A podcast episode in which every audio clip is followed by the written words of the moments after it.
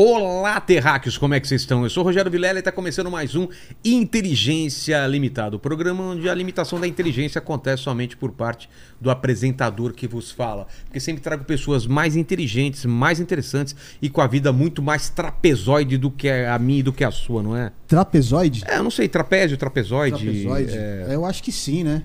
Trapezudo? Trapezudo. Aí parece outra coisa, é, né? Parece outra coisa, é É, aí, aí É porque o cara é grandão, né, mano? Aí É, mas fala, trapezudo, aí fica, Fica meio esquisito. fica meio né? esquisito. Ô, Lene, como o pessoal vai participar dessa live maravilhosa? Fale pro pessoal. É isso aí, Vilela. É, já, tá, já tá fixado na- lá no, na- no chat da live as regras, tá bom? Você pode participar com pergunta ou com comentário, né? Lembrando que a gente sempre pergunta até cinco, sempre faz até cinco perguntas. Então já vai separando aí, a gente pega as melhores e tal. Então você já, Exato. já manda pra nós, já dá like no vídeo, já se torna membro, já faz tudo que for Faz que necessário. tem que fazer. É. É. ou não é? O Paquito tá por aí também? O Paquito tá. eu- Tá por aí, né? Tá por aí, tá, por, aí, tá perdido. Tá, por aí, tá perdido, por aí. Então vamos lá. E hoje a gente tem patrocinador novo na parada. Exato. Vamos falar, exato. então? Bora lá. Mito. Mito. Então vamos lá. Ô, ô Lene, é o seguinte, é, você é velho, né? Eu- a gente já estabeleceu em outros papos, você é da época de receber salário em cheque e ter que ir no banco pra depositar, inclusive lá na produtora que a gente trabalhava, inclusive, não é? Ex- exatamente, exatamente. A gente. é, bom, era o jeito que você me pagava na época, né? Eu- Ué, Mas não precisa também entregar. Na, na época da fábrica de quadrinhos, da produtora. Exatamente, é. Exatamente. Ô, ô Lene, é que não tinha outro jeito naquela época. Você tá ligado que vivemos tempos diferentes. Queria que eu te pagasse em moeda, entendeu? É, ia Mas ficar hoje, hoje temos a Mito, uma fintech. Olha que legal, uma fintech brasileira que traz facilidade total na gestão financeira das empresas, com um sistema 100% online para pagamento de funcionários. É, e aí, cara, como é que. fi- É, é bom que acabou a fila do banco, né? Porque era horrível ir pro banco, ficar no Cara, banco, naquela meu fila, Deus, eu na hora do almoço, não dava tempo. Nossa, fila do Era banco era, uma das piores coisas que tinha, né? Demorou, não tem fila, não tem papel, não tem burocracia, nem chatice. A plataforma da folha de pagamento da Mitu garante abertura de contas digitais, não tem limite de pessoas no cadastro e é integrada com o sistema de RH e departamento pessoal das empresas, não é isso, Lênis? Exatamente, você já, já tá tudo integrado e tem. Ah, tem um lance do, do cashback também, né? O, o- o- é, que que tem, um, tem um jeito de você receber a grana de volta também. Não tem uma É mesmo? dessa aí? Não sei, É. explica essa parada aí. É, eu sei que é, era assim, a gente é, ia ia ficar uns 15 anos a mais, além de, de todo o processo digital né, que a Mitu oferece, ela também oferece um- as tarifas livres, né? E ainda você pode receber de volta. É, esse que é o cashback? Então, pô, legal pra caramba Eu, eu entendo parada. mais ou menos assim, mas não, não, não manjo muito dessas Então paradas. que, que é o seguinte, cashback é tudo de bom. Os funcionários da empresa ainda têm acesso ao aplicativo da Mitu com opções de crédito, clube de vantagens, descontos e benefícios como plano de saúde odontológico e mais uma pancada de coisas. Empresas com mais de mil funcionários têm benefícios ainda mais exclusivos. Como que é exclusivo em francês? Exclusive. Exclusive. Exclus- Em espanhol? É, lá exclusive. Não, em espanhol. Exclusive. Exclusive. Exclusive. Exclusive. Mas- Mas exclusive, meu. Não, Você isso é italiano, é exclusive. e aí, Helene, o que, que você achou? Ó, eu achei que eh, hoje ficou bem fácil, né, pra gente poder mexer com as nossas finanças aí, mas eu ainda tenho saudade da maquininha de escrever do papel carbono. Para, para, Era para. mais Você, né? tá bebendo escondido, né, Helene? Porra, você tá pegando aí o estoque de bebida.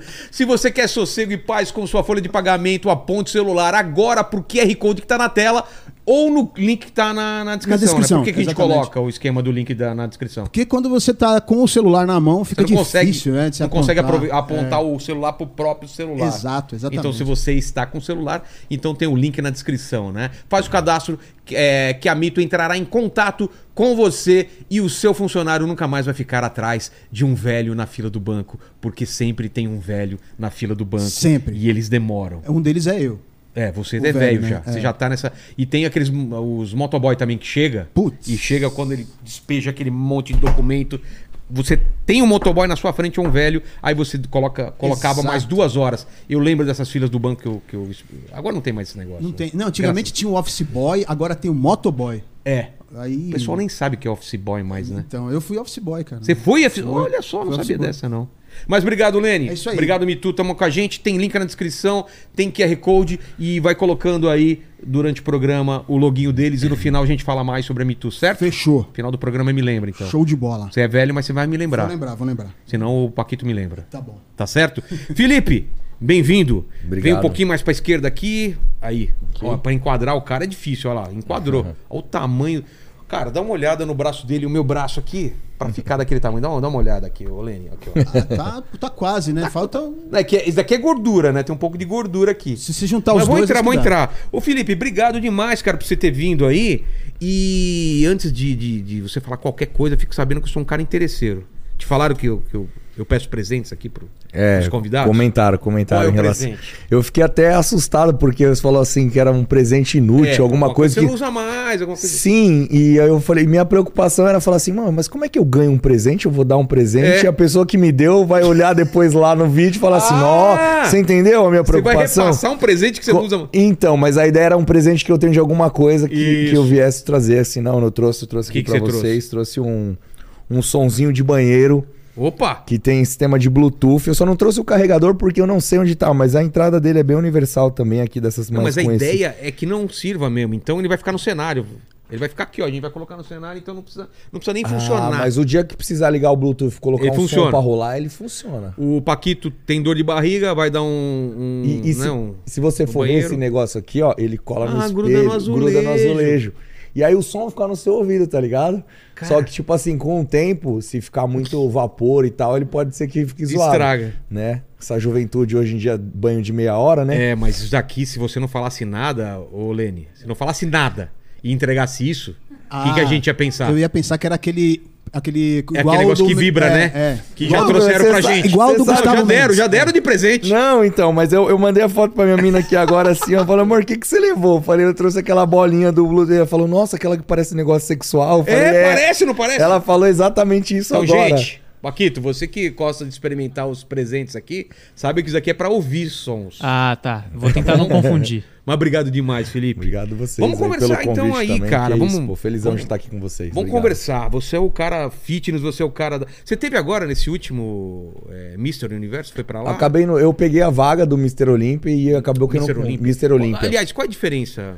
Universo e Olímpia É. são federações diferentes. É a gente tipo- tem o Mr. Olímpia, que vem pela NPC, vem por toda a IFBB Tá. Pro League dos Estados Unidos. E a federação que tem pela Universal é a FBB só.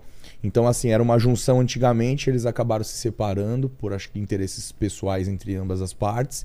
E acabou ficando dois caminhos, que a gente tem o IFBB Pro League, que é o nós somos os profissionais, e o Elite Pro, que é da IFBB. São duas Entendi. Mas federações as diferentes. regras são diferentes também? É fisiculturismo do mesmo jeito, só que existe só um caminho pro atleta chegar no Mr. Olympia e no Arnold Classic. Um caminho só? Um caminho, você tem que É ser o da- mesmo pros dois ou não?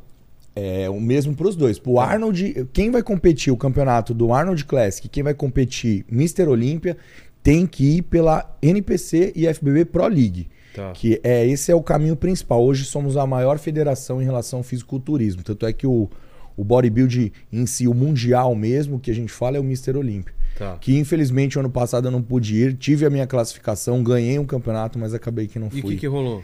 Rolou com o meu visto, meu, não consegui renovar meu visto novamente e acabou Mas que não, deu tempo você não conseguiu? Não, eu fui, eu até fui, só que eu, eu- falaram que eu não tinha vínculo com o Brasil. Como assim? Não, ridículo. Você não, Ué? tá- não, sério, eu tive que pegar até um grupo pra ir atrás disso pra poder me liberar esse ano pra poder ir, porque eu já quero pegar minha vaga agora Sei. pro Olímpia. E disseram que eu não tinha vínculos com o Brasil, então eu não podia ir para os Estados Unidos. E- só que aí eu olhei o negócio e falei assim, mas veja o meu passaporte antigo. Tipo assim, eu já fui pra lá umas 10, 15 vezes. pra vários outros países, Sei. entendeu? E acabou que não deu essa renovação. A mulher nem olhou na minha cara, fez quatro perguntas e mandou sair fora. É mesmo? Te juro. Aí eu vou tirar agora que, que você novamente. acha que Vou- pegou? Cara, não sei, assim, realmente porque. Com o Brasil? Eu fiquei até com medo de ter alguma coisa relacionada a algum, alguma coisa assim do meu nome, a parte política, né? E Ah, tal, mas. Será? É, eu não sei, porque eu, eu, eu, eu tentei, de Sendo fato. político deveria até ser mais fácil, não é? Então, mas aí falaram pra mim, não menciona que você é político, porque eles não gostam de político. Aí eu falei, porra, mas eu tô indo como atleta, nem vou falar nada. É. Mas eu tava com a carteira de, de vereador na mão, porque assim, sou vereador, ela perguntou se eu tinha filhos, eu falei que minha mulher tá grávida agora de sete meses, a Inaê. Falei, não, você pai e tal. Eu falei, como eu não tenho um vínculo? Aí eu recebi aquela cartinha. Vou largar minha mulher com filho. Não, com fi- eu, eu não tenho, eu tenho quatro empresas, eu tenho um monte de coisa aqui, Pô. cara. Se eu não tenho vínculo com o Brasil, eu falei, eu- eu- a galera brincou. Se o Franco não É. tem vínculo, quem é que tem, então? Exato, né? Eu, eu, eu poderia ir para os Estados Unidos no começo da minha carreira para fazer carreira lá. É, agora já tá tudo aqui. Agora eu tenho uma série de coisas que é impossível largar, entendeu? Então, assim, eu nem que eu queira ir para os Estados Unidos, eu, eu para largar minhas coisas aqui, vai me fazer bem, Que estranho, velho. entendeu? Ainda mais que eu amo meu país, sabe? É. As pessoas, a gente fala realmente, o Brasil realmente tem diversas situações, mas eu amo nosso país, porém que nem, nem que eu quisesse agora para ficar lá, eu quero. Entendi, depois. Pegou bronca agora. não, do- peguei bronco ficar pagando pau para americano, não. Putz, mas, mas é sempre lá? O, A maioria dos campeonatos é lá. Isso aqui é o, O, o principal campeonato é lá. Porque eh, já vem já de- da época do Arnold É. Schwarzenegger, Joe Wader, que foi o criador do Mr. Olímpia. Mas na época do Arnold, ele, ele competia nos Estados Unidos ou também tinha na Europa algumas coisas? Tinha outros países também, era mais sortido, mas É. o principal mesmo, quem foi que lançou, foi o Joe Wader, que a gente fala que ele é o pai do Arnold Schwarzenegger em relação É. aos campeonatos, realmente. E foi realmente nos Estados Unidos. né? O Arnold foi o cara mesmo que foi um divisor de água para o fisiculturismo? Pro fisiculturismo foi. Mudou de patamar, o pessoal começou a ver com outros olhos, é isso? É, porque assim, na época, o fisiculturismo é, acaba que foi enxergando por ser a minoria, né? Não que hoje seja tão grande, mas hoje é muito melhor, Ah, né? tem muito mais muito gente. melhor. Nossa senhora, hoje a gente tá muito grande assim, ainda não do tamanho que a gente quer, mas a gente tá melhorando muito. Só que na época era um negócio muito nichado e é muito difícil ter um corpo, né? Hoje um corpo grandão, realmente simétrico, harmonioso, pra estar em cima do palco. Então o Arnold, pela história dele como ator, ele veio também com uma parte política, Governador. ele veio como é, governador, ele veio também da, da parte do exército, da disciplina, do foco, do treinamento. Ele nunca largou a musculação e falava que fisiculturismo para ele era a vida dele. Né? Tanto é que a enciclopédia dele lá tem toda a história de carreira dele. E eu fui tirando isso como uma inspiração, né? Porque eu venho do fisiculturismo, aí eu tenho essa parte política, eu tenho a parte que eu sou incentivador, motivador da galera. Então eu trouxe toda a minha história relacionada exatamente pelo fato que antigamente eu tinha ele como inspiração. Não que eu não tenho, eu tenho ainda. Mas você é novo, né? Você não chegou a ver os filmes dele na época, né? Vi, eu tenho, Viu? eu tenho 37 anos, pô. É mesmo? Você... Eu Conan? tenho 37. Conan, assim, Conan eu vi que eu já era mais velho. Então já é Entendi, época de é. 12, 13 anos assim, eu já Porque assistia. eu e o Lena a gente viu na, Não. na época mesmo, né? Época não, do quando lançamento. lançou, lançou, não. Eu sou de 8.5. Sei. Mas 8.5 eu peguei quem, ó? Sylvester Stallone, Arnold Schwarzenegger. O é, Exterminador depois. Sim, Exterminador já é uma época boa ainda, É, exatamente. Eu peguei aí Jean-Claude Van Damme, que eu adorava também. Putz, é mesmo. Bruce Lee, no- Brandon Lee, que foi o filho do. Mano, eu adorava esses filmes, Brandon né? Lee foi o que morreu no, no Brandon Lee é set? filho do Bruce Lee. Bruce Lee morreu e o Brandon Lee no set. O, do, do Corvo, que ele morreu. Isso, morreu no set do Cara, tiro lá. disso, velho? Bizarro, velho. Tinha, Exato. tinha adorava. de verdade, Exato. cara. Nossa. E isso com certeza influenciou pra caramba, entendeu? Demais, eu adorava esses filmes, né? Que tanto é na época realmente. Quem não assistia um filme queria ser alguma coisa que É. acontecia no filme, né? De não, fato. você saía do cinema, não, você, você ficava... tava lá, assistia o cara do surfista, quer ser surfista. Exato. Aí você viu o mano andando de skate e falava, mano, eu quero andar de skate.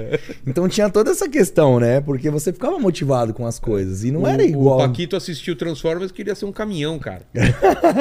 mas, aí é, mas aí é drogas, né? Aí é questão de Ah, deve ser da hora. pô. Depende da brisa, né? Então é isso. Exato, exato. Mas então como que como que como que é a tua vida, cara? Você- nasceu onde? Onde o que que você queria ser quando, quando era moleque? Cara, eu nasci realmente aqui em São Paulo mesmo, São Paulo capital. E num, num bairro do Imirim, Sei. Cachoeirinha, meio que na região da Zona Norte mesmo. E acabei que, tipo, sempre era- tive uma vida. Mas como você era? Você era mirradinho? Você Não, era tinha- magrinho. Você pega no Google aí e coloca Felipe Franco antes e depois. Eu era magrinho, vê aí acha pra bem, pra nós. bem, bem magro assim, mas era muito ectomorfo ainda, longilíneo, os braços longos, muito Sei. fino, mas porém eu tinha bastante assim, tendência à, à massa muscular, entre aspas. Mas você nem fala. sabia na época, né? Nem sabia. Eu, minha carreira partiu mesmo pelo lado de jogador de futebol, né? Tentei É jogar bola, joguei tem de um tempo, eu tenho 1,80m. Ah, então Assim, você tinha um corpo bom pra futebol ou não? Ou o pessoal falou que você tinha que fortalecer ainda? Não, na época era magro, eu tinha que fortalecer. Tanto é que eu fui fazer academia quando eu falei, pô, eu preciso de um corpo. Entendi. Só que eu jogava muito salão, né? Joguei muito pivô de salão. Ah, Depois tá. que eu fui pro campo jogar meia direita. Quando eu fui pro campo, acho que Aí também não. sentiu, é. Eu senti a diferença tal. Tanto é que o dia que eu fui jogar, a primeira vez que eu cabecei a bola no campo, o bagulho veio afundou minha cabeça. Eu Falei, caralho, É Não, isso? Nossa, velho. Sério mesmo? Falei, mano, vou ter que fazer esternocleidomastoide no bagulho, né? Treinar, escaleno, os músculos todos pra segurar o tranco. E é verdade. É, cara. Pô, imagina o cara mete a bica, você vai pôr a cabeça na bola, você Já afunda tem o a velocidade da bola e você ainda coloca É, a força. exato. E na época não tinha a trapezeira descendente ainda, né? aí depois que eu fui buscar ela. Olha aí. Nossa, É isso mano. aí, é isso aí ó. O cara era o mandíbula. Parece o corpo do mandíbula aqui. Eu né? acho que tá mais pra Paquito, viu? Pa- tá, Paquito. Paquito não tem. E eu já tentava fazer pose de fisiculturismo, É. ó. Tentar, eu, tentar, eu tentei aqui nessa pose. Fazer os gominhos, né? Exato, tentei fazer o latíssimo do dorso também, que é a expansão da naja que a gente chama, Entendi. né? O Essa- essa parte aqui você tá falando? Isso, aso, isso, exatamente. Essa região aqui ia aumentar. Só que não tinha nada. Você vai ver as saboneteiras aqui, o clavicular, Então, ma- tudo. Mas aqui você já treinava alguma coisa ou não? Aqui eu já treinava. O quê? Eu já treinava musculação nessa época. Certinho ou meio na, na, Não, na sua? Não, eu treinava já meio na minha, porque assim, é, como a minha cara era jogar bola, então eu tava nessa idade do Ah, futebol tá. ainda, 15, 16 anos, né? Então, 15, 16 anos era a minha cara do futebol ainda. Então, eu não queria também falar, sabe aquele negócio que você é moleque, você fala, mano, eu também não quero ficar muito forte, porque senão vai me interromper no futebol, alguma coisa É. assim. Só que mal sabia Perder, eu é. a treta que é chegar aqui, né? Parece que é fácil, todo mundo fala. não Nossa posso fazer muito uso. Que nem as mulher, o- mulher faz. Eu não vou fazer muito Não, musculação, o, não quero o- ficar. o mais legal é o profissional de educação, o professor na academia, lá e vem um encardido, aí fala assim. Pô, me passa um treino aí, mas bem na manhã, eu não, eu não posso ficar muito forte. Fala, ô seu frango. Eu penso comigo aqui, ô seu maldito. Você acha que é Você assim, acha né? que você vai ficar forte com um treininho, xará? Qual que é as ideias, né? Não tem esse barato? Fala, mano, cara. eu passava várias dessa na academia, eu falava assim, né? E, e mulher também, né? Mulher que eu não quero ficar com aqueles braços grandes. Professor, me passa o exercício, mas eu não posso ficar braçuda, tá? Mas o braço já tá parecendo uma- um salame, já tá parecendo um pão puma. Aí você fala assim, pô, agora é, é o exercício que vai virar mais? Não, É. já tá um salame. Mas tem, tem essas coisas, né? De, de, de desconhecimento da. da, da- Sim, mas a gente brinca assim, mas tem toda a fisiologia por trás disso, entendeu, Vilela? Então, assim, É. eu faço essas brincadeiras, tudo assim, porque a galera fala, pô. Mas, ele- fa- mas fa- é legal você falar sobre isso. O pessoal que tá treinando, assim, que musculação, cara, é, é uma das coisas mais importantes, né? Principalmente pra, pra longevidade, né? Pra É, quando a você fica mais musculação, velho. quando como eu falo da musculação em si, ela transforma ah, a nossa parte mental, ela te desafia toda a parte do seu interior, ela te coloca em situações onde você coloca um- você melhora a sua proatividade, sua disciplina do dia a dia, ela consegue encaixar melhor sua rotina. Então toda vez que eu falo pra galera que a musculação é transformadora em si, ela pode seguir vários, é, pode te ajudar em vários segmentos da sua vida. Por isso que eu falo que a musculação mudou a minha vida de fato. Porque foi quando eu conheci o exercício resistido, que é o treinamento de força em si, Sei. da musculação. Porque o que, que eu orientava a galera já desde 2010, com os vídeos antigos? Que o que melhorou na minha vida não foi só as questões musculares. O legal pra mim naquela época já não era só falar que eu tinha o braço maior, que meu corpo era definido, que o meu abdômen tinha os gomos legais. Era explicar a parte fisiológica do que, do que a musculação fez junto comigo na parte do que, psicologicamente. Porque assim, quando você aprende a lidar melhor com treinamento, e eu fazia educação física na época, eh, na minha formação, eu explicava para as pessoas o diferencial do como era o exercício, como era feita a execução, a biomecânica, o trabalho, por que, que tinha que comer isso, aquilo, tudo bonitinho. E hoje em dia você tem um, um- um norte, um nicho muito grande dentro da internet que te mostra várias coisas. Na minha época não tinha essas É. coisas. Não tinha. Eu- eu, não sou era. da época que nem você perguntou, você, é, você assistiu o filme na época do, do Mas eu sou da internet de escada ainda também. Meia-noite lá, prrr, eu sempre falei isso aí. Da internet de escada. Mas onde você pegava informação, então? Era livro, era Livro, quê? revistas e eu fiz cursos da Federação Paulista de Musculação também. Fiz bastante isso. E eu visitava muito lugares que tinha assim o espírito bodybuild mesmo, onde encontrava fisiculturistas, academias mais de caverna, para sempre captar alguma coisa, uma informação nova, um exercício, alguma coisa que você falava assim, pô, tem que fazer aquilo ali. Será que eu tenho que rasgar minha camiseta em forma de bola para eu ficar parecendo igual um bodybuilder? Será que eu tenho que entrar, entrar ficar com essa calça larga, parecendo que eu tô todo cagado pra ser um bodybuilder? É, porque era, era o- a roupa que os caras usavam. né? Exatamente, era esses Tinha esse caras que eram os caras, né? era esse padrão e eram É os caras mais velhos que frequentavam esse lado. E quando eu conheci tudo isso e comecei a ver que o meu corpo atendia um lado fitness, um lado do fisiculturismo, um lado mais assim modelo entre aspas, eu falei, pô, eu vou usufruir um pouco dessa região porque a galera me elogia nisso. Então fui seguindo um pouco daquilo que tinha melhores entrega para mim. E aí que eu fui partindo assim, montando uma carreira mais sólida, né? Tanto é que eu comecei no fitness, não foi no fisiculturismo. Então, mas é- essa divisão é recente? É- Antes, antes só tinha. é, é, Sempre existiu o fisiculturismo, só que a divisão do fisiculturismo do Men's Physique começou na época de 2010, 2011, já nos Estados Minto.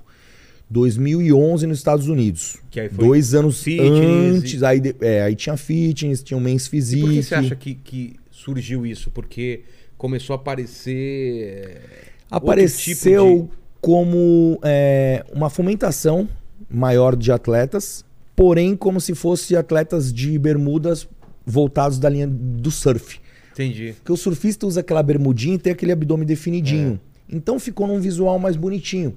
Então a galera falava, pô, isso aí. Aí que foi aparecendo os atletas de Men's Physique, que era voltado dessa parte do surf.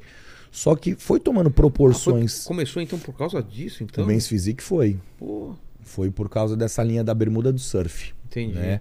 Tanto é que a gente tem a bermuda até os dias atuais, mas se você olhar o tamanho dos caras que fazem parte hoje do Men's Physique profissional, você fala, mano, tem, tem Men's Physique que é maior que atleta de bodybuilding. É mesmo? É, e na época não, eram os caras categoria. mais magrelo e só definido. Não, era muito feio. Você coloca Men's Physique aí em 2015, 2014, se você for ver no computador aí no Google também. É? É. Os próprios atletas profissionais que eu disputei, Jeremy, o Sadiq, os caras que, eram, que são muito meus parceiros até hoje ainda, a gente tinha uma linha mais fininha, slimzinha. Sei. A gente foi muito criticado nessa época também, né? Por quê? Por... Porque os caras falavam, mano, esses caras não treinam nada, não treinam a Ah. perna, esse corpo de merda. A gente foi muito tempo tirado. Entendi. E aí tem a história também do fisiculturismo antes no Brasil e depois antes do Felipe e depois do Felipe. Que como eu fui o primeiro atleta profissional, eu que trouxe essa carreira mais de atleta em physique e construiu uma história dentro disso. E eu Mas fui porque ganhando- não tinha, não tinha profissionalismo no, no não negócio? tinha atleta profissional de Men's Physique. Só Tá. tinha profissional 212, as meninas que são biquíni na época, figure, Figure, ah, o que Woman's que é? Physique, são categorias femininas. Tá, tá. Que é Woman's Physique, Figure, Bikini, são categorias Tá. que também são mulheres mais fortes. A Entendi. Bikini ali passa um paninho ali mais de tranquilidade, mas a partir do Figure, Woman's Physique e hoje a inclusão da Wellness. Porém, nessa época, o que pegava muito era o bodybuild open. Era o cara com 130 quilos ali de palco e era o freak do negócio. Entendi. Era o cara enorme. Exato, que é o que fazia muito barulho. Entendi. né? E depois, quando começou a entrar eh, as categorias que deram mais destaque, como Classic Physique, Wellness, Men's Physique, Men's Physique iniciou com tudo isso, que foi a minha parte da carreira dentro do fisiculturismo do Brasil, deu a possibilidade das pessoas olharem e falarem assim: pô, esse corpo é bacana, esse corpo eu quero, eu quero chegar nisso, eu quero ser competidor. E a ca- categoria Men's Physique, na época, superou todas as outras categorias de número de atletas inscritos em cima do palco. É mesmo? É mesmo, nessa época. Até hoje, Então, hoje a gente. ti- tinha uma, uma demanda já adormecida muito grande que quando. Que quando surgiu um, É. que eu fui o primeiro atleta profissional, o primeiro a ganhar o Arnold porteira, Brasil, eu fui praticamente primeiro de muita coisa. Né? Tanto é que hoje eu sou o primeiro fisiculturista em exercício político.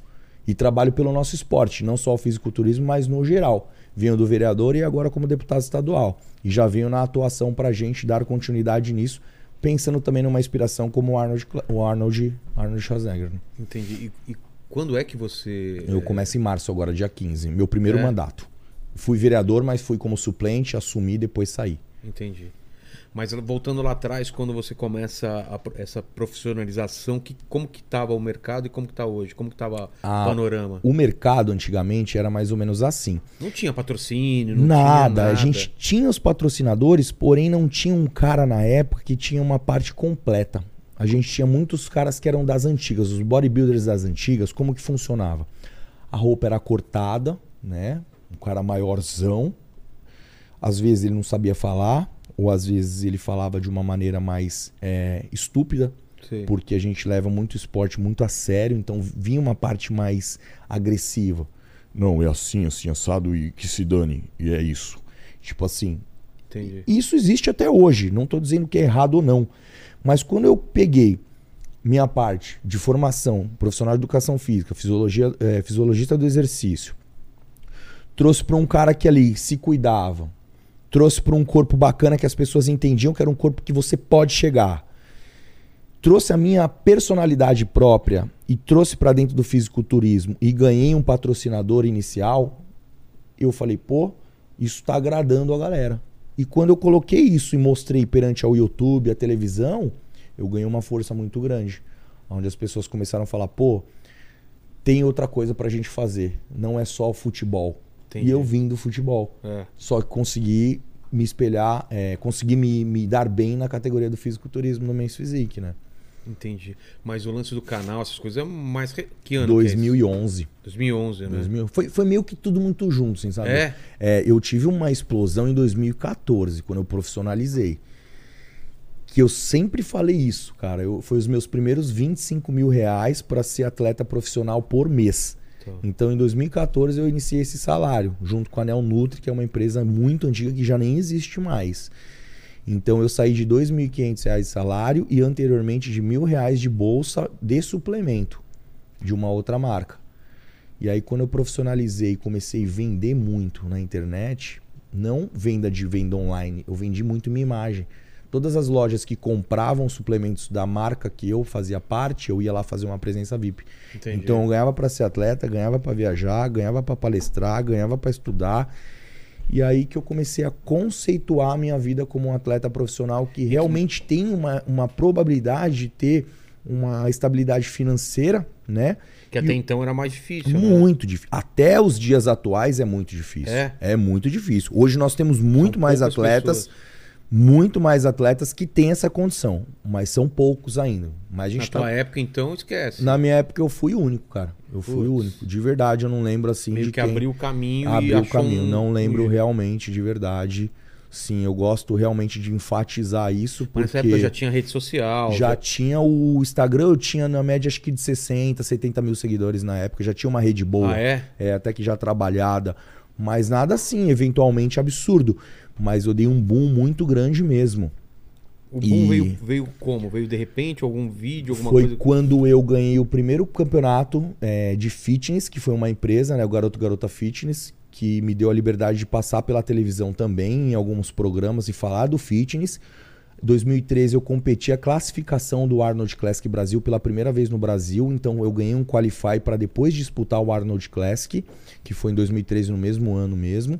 E nesse meio caminho todo que eu ganhei o Arnold Classic, eu filmei para a TV Record, que a minha ex-esposa, né, a Juliana, trabalhava lá junto com o Marcos Mion, que hoje faz parte da Globo, Sim. falou assim: "Fê, cara, vamos filmar essa sua vida louca que você faz, que eu- até hoje eu também não sei como é". Como assim?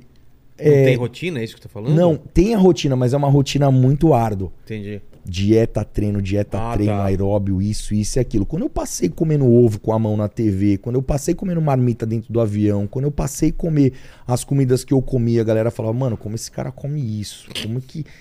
Aí isso impactou perante a televisão também. E aí dei continuidade, continuidade no nosso canal da Forfeit Club junto com o Renan, que é um amigo meu. E as coisas começaram a fluir de repente. Foi tipo tudo muito rápido. Até os fisiculturistas antigos falavam: "Nossa, a carreira do moleque foi muito volúvel". Parecia assim, eu falo daquela questão que acho que Quem Deus tá de faz fora. a, é. a estrelinha brilhar, sabe, no momento certo, na hora certa, de tudo aquilo que você vem batalhando, colhendo, e você tem que estar preparado para isso, né? Então, a minha, a minha questão é sempre estar muito preparado para as situações, né? Independente se ela vai vir ou não. Eu procuro estar sempre ali é, preparado, no caso. E foi acontecendo, sabe? Foi tudo muito rápido, que eu mesmo não estava entendendo, pra você Entendi. ter uma ideia. Mas de, de competição, então, qual foi a primeira? Foi o Qualify do Arnold Classic. Se for vir lá de trás, eu ganhei Garoto Garota Fitness. Fui segundo lugar, depois virei primeiro lugar. Isso tem- tinha prêmio em dinheiro bom? Como que era? Não, eu ganhei seis meses de suplementação, que ainda nem me- na época nem acabei nem ganhando seis meses de suplementação. Por quê? Eu não sei pra Hum. onde que foi. Ah, é? Até Alguém não sei. ganhou por você. Alguém ganhou por mim, né? E eu ganhei, acho que se eu não me engano, um 12 meses numa academia também na época, acho que era biorritmo que eu podia treinar. Que quando eu ia na academia até me sentia um pouco mal, porque já era uma academia de alto padrão, eu não tinha nem roupas assim É relacionadas, mesmo? porque essas academias até hoje tem muita perfumaria. Não que é errado, mas quem tem uma condição se veste super bem. É. Normal. Mas é, na época eu não tinha condições de de repente frequentar uma academia que eu tinha que usar uns panos. Você se sentia meio mal Eu sentia meio "Putz, estranho, porque eu falava, A mano. galera se veste pra ir pra academia, não, não é só treinar, é. É, e aí quando, quando eu ia treinar, eu ia treinar e fazer uns exercícios certinho, explicava, falava. Quando alguém vinha trocar ideia comigo, eu ensinava, eu fazia questão de fazer isso. Porque era tudo que estava fresco pra mim aprendendo na faculdade, minha vida evoluindo. E até hoje eu, eu explico muito essas coisas.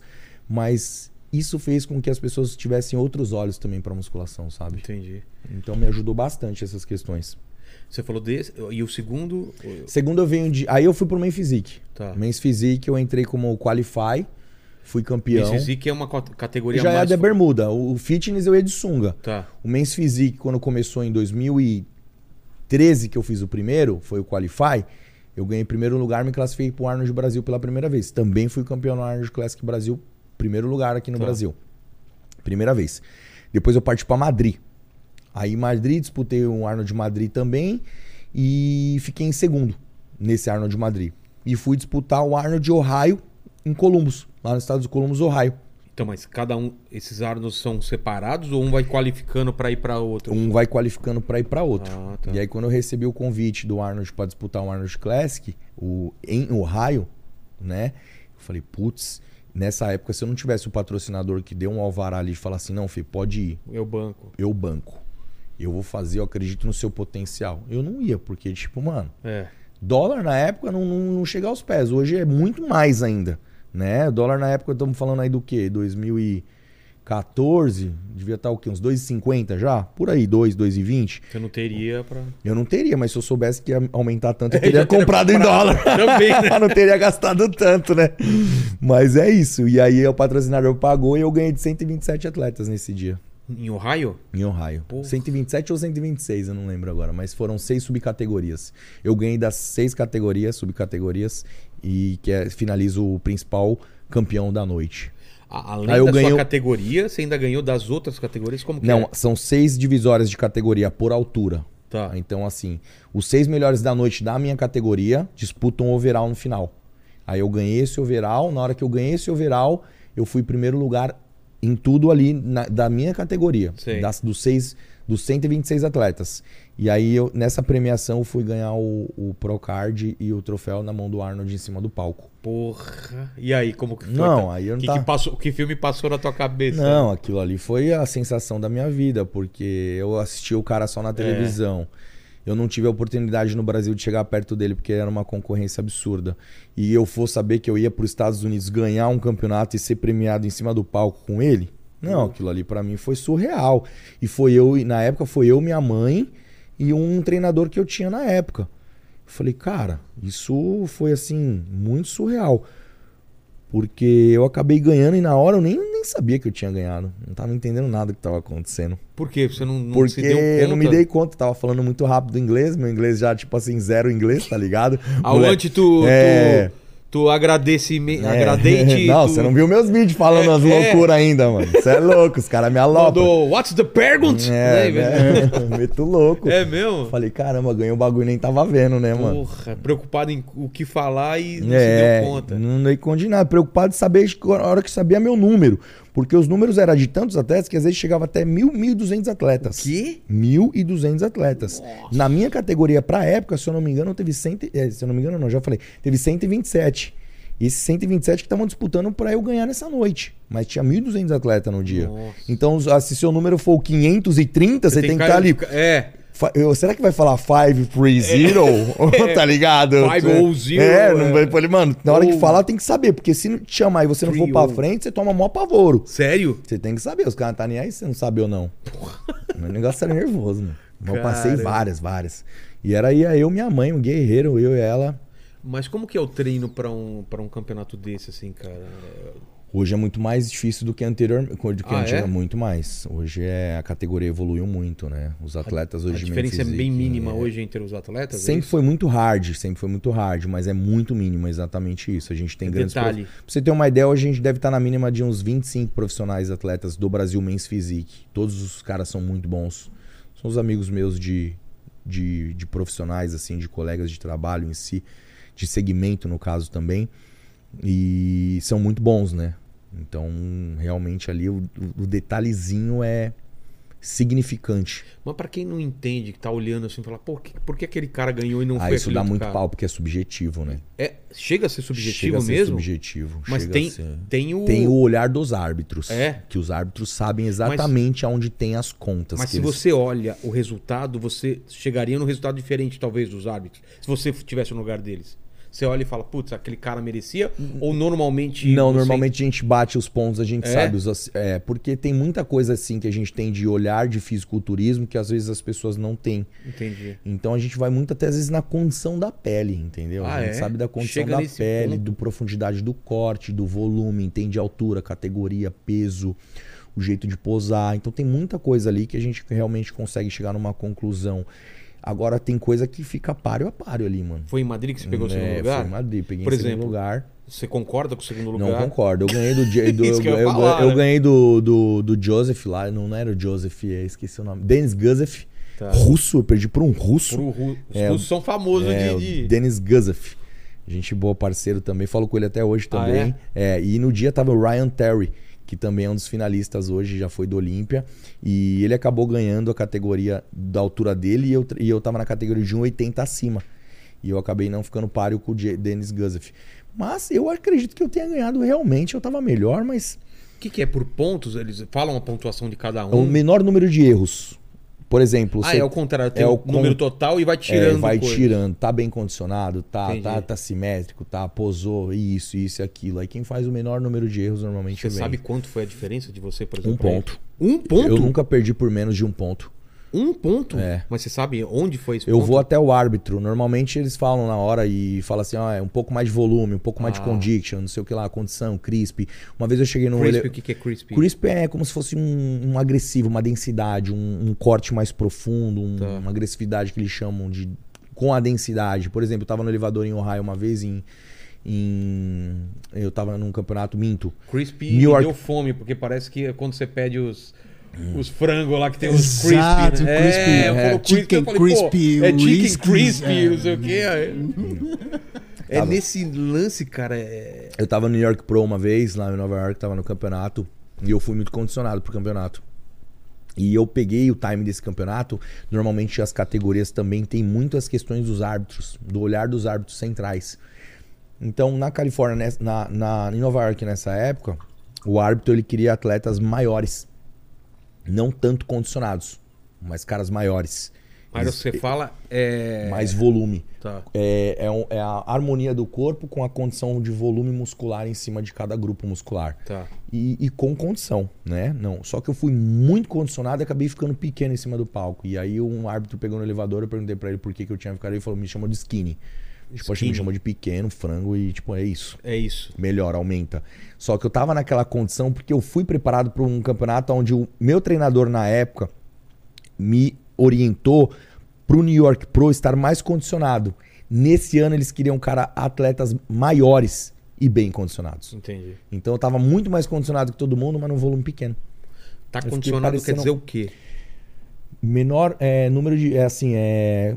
Pouca gordura, vai. Tá. Vamos colocar como pouca gordura. Eu tava muito fibrado. Entendi. Muito seco. Só que no palco eu ficava pequeno perto dos caras. Então o que acontece? Quando você pega uma linha de, de atletas, tem lá, vai, vamos colocar aqui 10 atletas.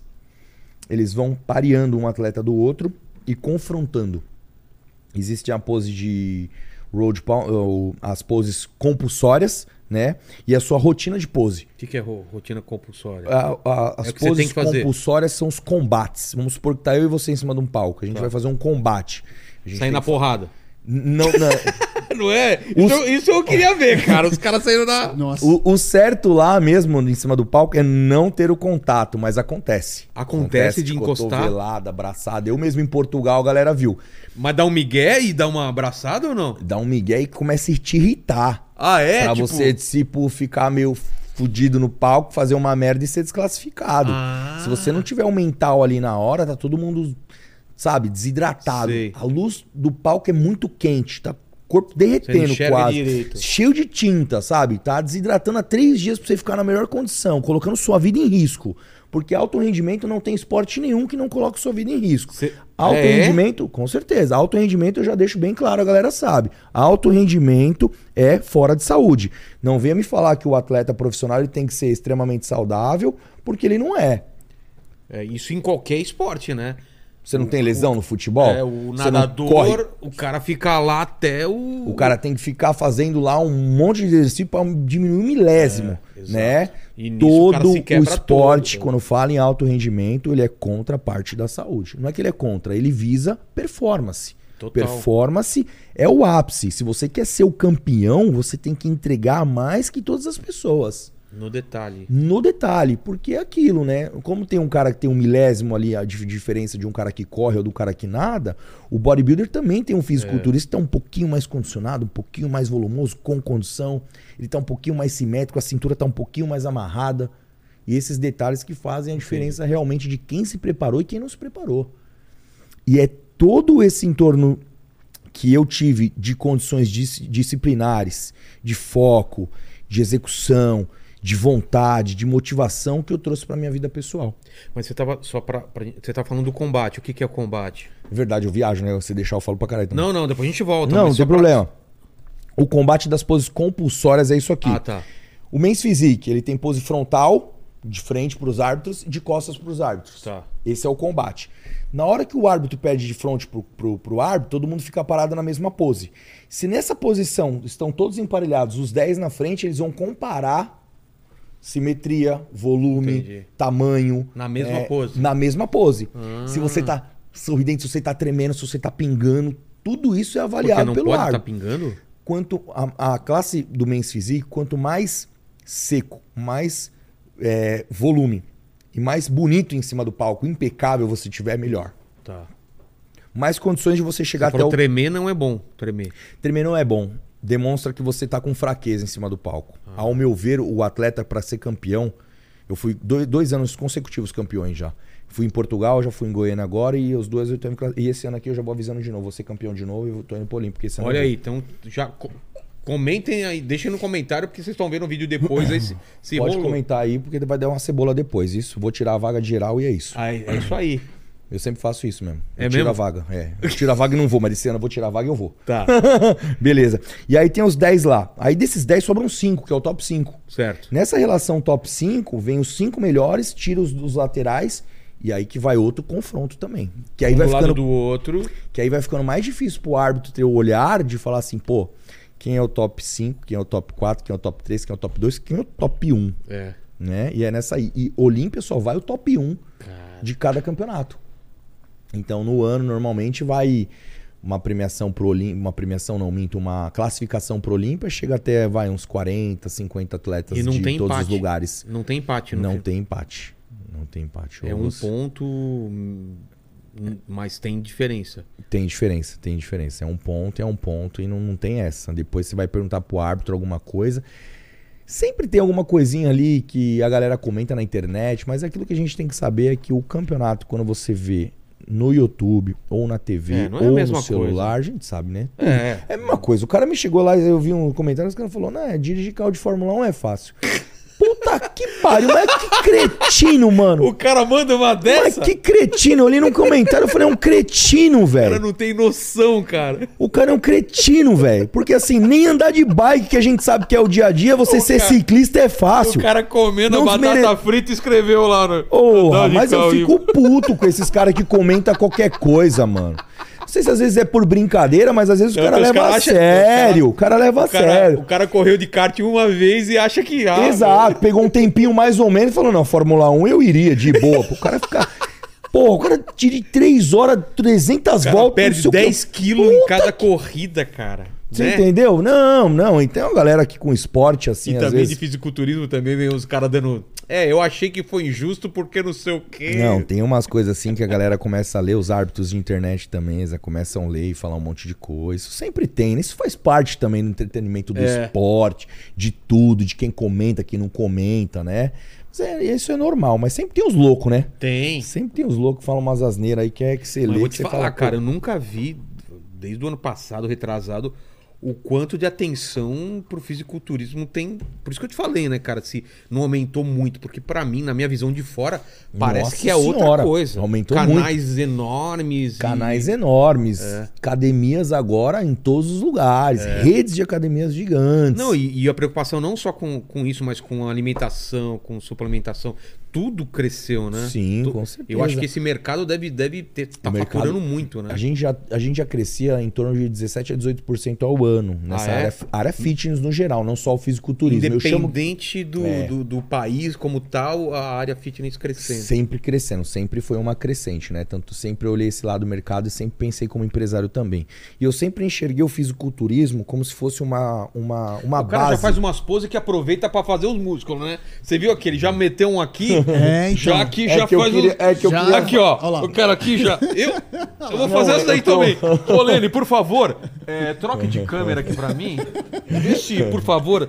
Ô, tá legal, Paquito, tá- pega uma, uma, uma coca pra mim. É fácil pro cara. Toda pose já é um. Já, já, já mostra os músculos, né, cara?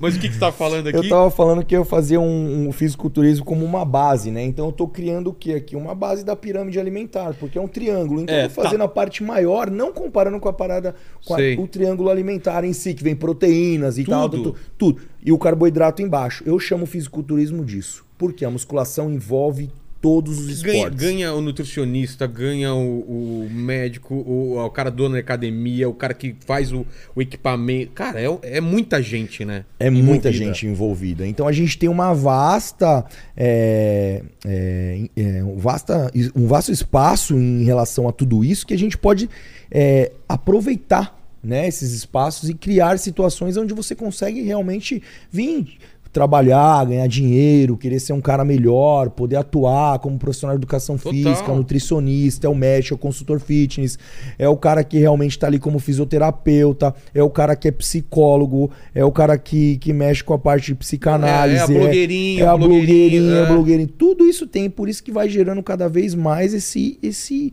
entorno, assim, esse bololô de coisas, mas que tem que realmente ter um- também um, um profissionalismo dentro disso. É. Porque diversas vezes a gente enxerga Não, coisas se- na internet que você fala assim. galera dando umas dicas que nada a ver, Não, e não, errado. tem um pessoal Pode até se absurdo, lesionar, não, né? não, Você pessoal- já viu uns absurdos? Fala coisa absurda, você já ouviu gente falando assim, de, de Cara, acho que assim, entendimento errado assim da, da, da parada. Eu já vi, eu já vi um cara comentando em relação à, à parte muscular, de ação muscular, como a gente fala, né? Tipo assim, ele fala que o exercício em si, vamos supor, tá na, na cadeira extensora, ele vai Tá. falar que o quadríceps que tá pegando, mas o, o- a, a parte posterior da coxa não tem relação nenhuma em relação a, a- o agonista e antagonista. Mas toda a ação de flexão que você faz, por exemplo, aqui, eu tô aqui na ação do músculo do bíceps, Sei. o tríceps, por mais que ele não tenha o trabalho direto nele, como a Gog e Tá Antagog, pegando. ele tá em trabalho. Toda a musculatura, independente de qualquer movimento que você faça, ela tem uma ação. Por isso que eu sempre falo para as pessoas que nenhum exercício, nenhum movimento é 100% localizado.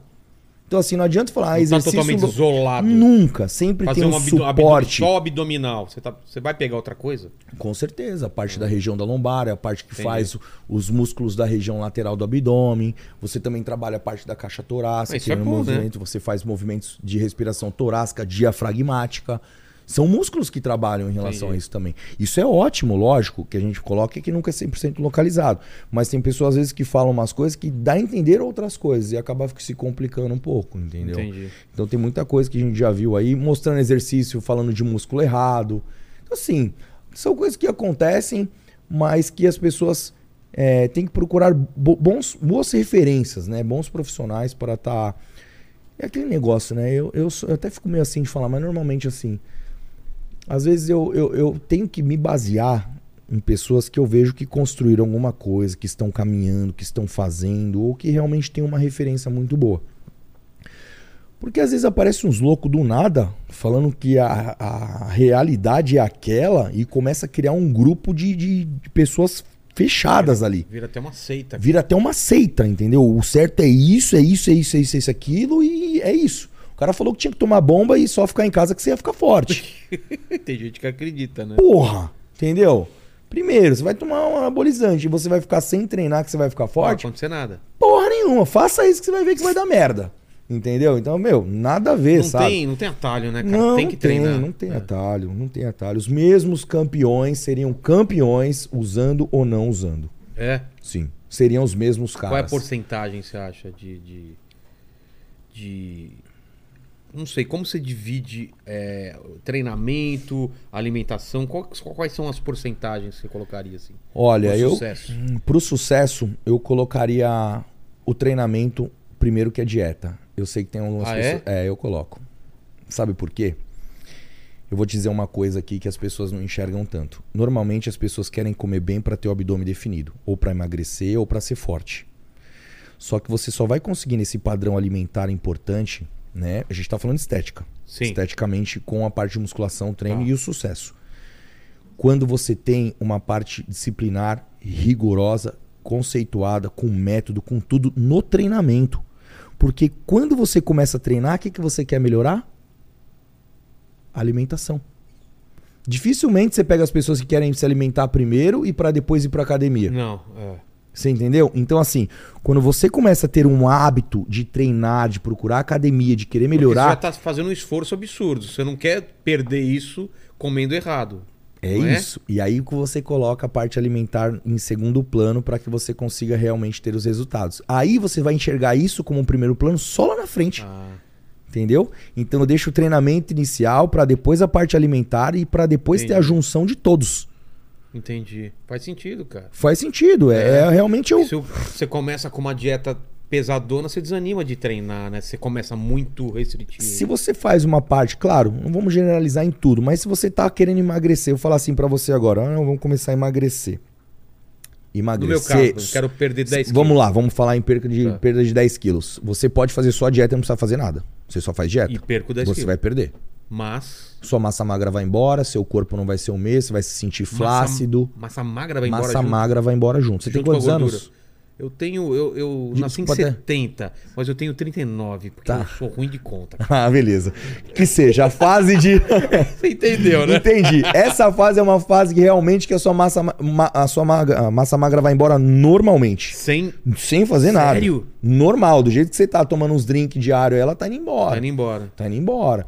Então, se você é um cara que quer trabalhar para que isso que você já tem não vá embora, musculação é o caso. Entendi. Se você faz uma dieta para perder 10 quilos, você vai perder essa massa magra mais rápido ainda.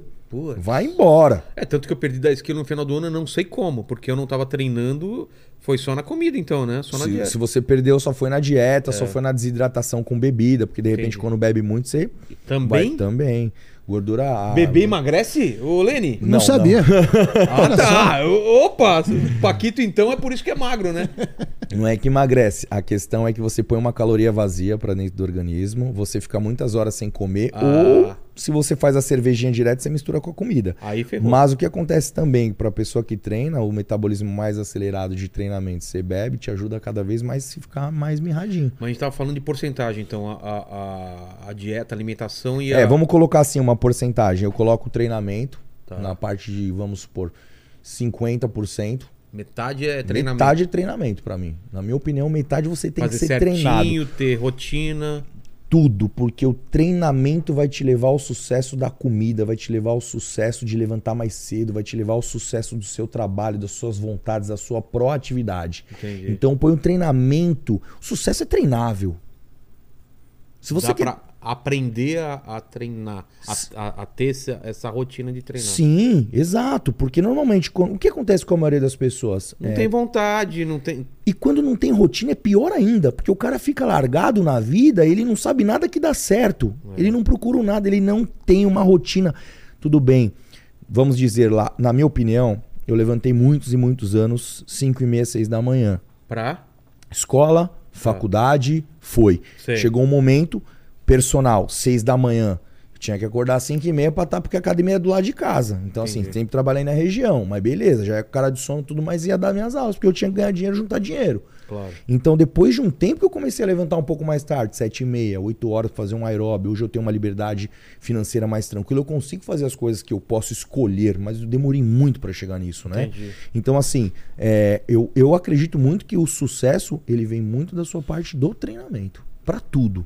A metodologia que você constrói, o jeito que você pensa, o jeito que você levanta, o jeito que você se arruma, o jeito que você se postura. Tem pessoas que às vezes mandam currículo para as empresas e quando vem o ok para a visita, a pessoa pergunta: Putz, será que vai dar certo? Já está pensando que será que vai dar certo? É.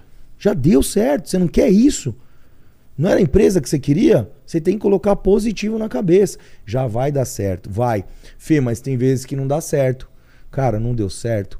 Sabe o que você faz? Chega em casa, ajoelha, ou reza na cama, reza no banheiro, no quarto, não importa o lugar que você vai orar. O importante é você agradecer e nunca menosprezar aquilo que você já tem. Que é o que as pessoas fazem. É, esquecer, né? Se você tem um quarto e uma cozinha, se você menospreza aquilo que você já tem, você já está errado. Você tem que acreditar, rezar, orar e nunca menosprezar aquilo que você já tem para começar. Porque não vai chegar nada para você de mão beijada e falar assim: começa com tudo isso. Se eu ficar esperando um patrocinador desde o início, eu treinei seis anos para ganhar um campeonato. A gente só falou das vitórias, mas É. eu treinei seis para ser campeão de um campeonato. Para depois eu vim progredindo. Exato.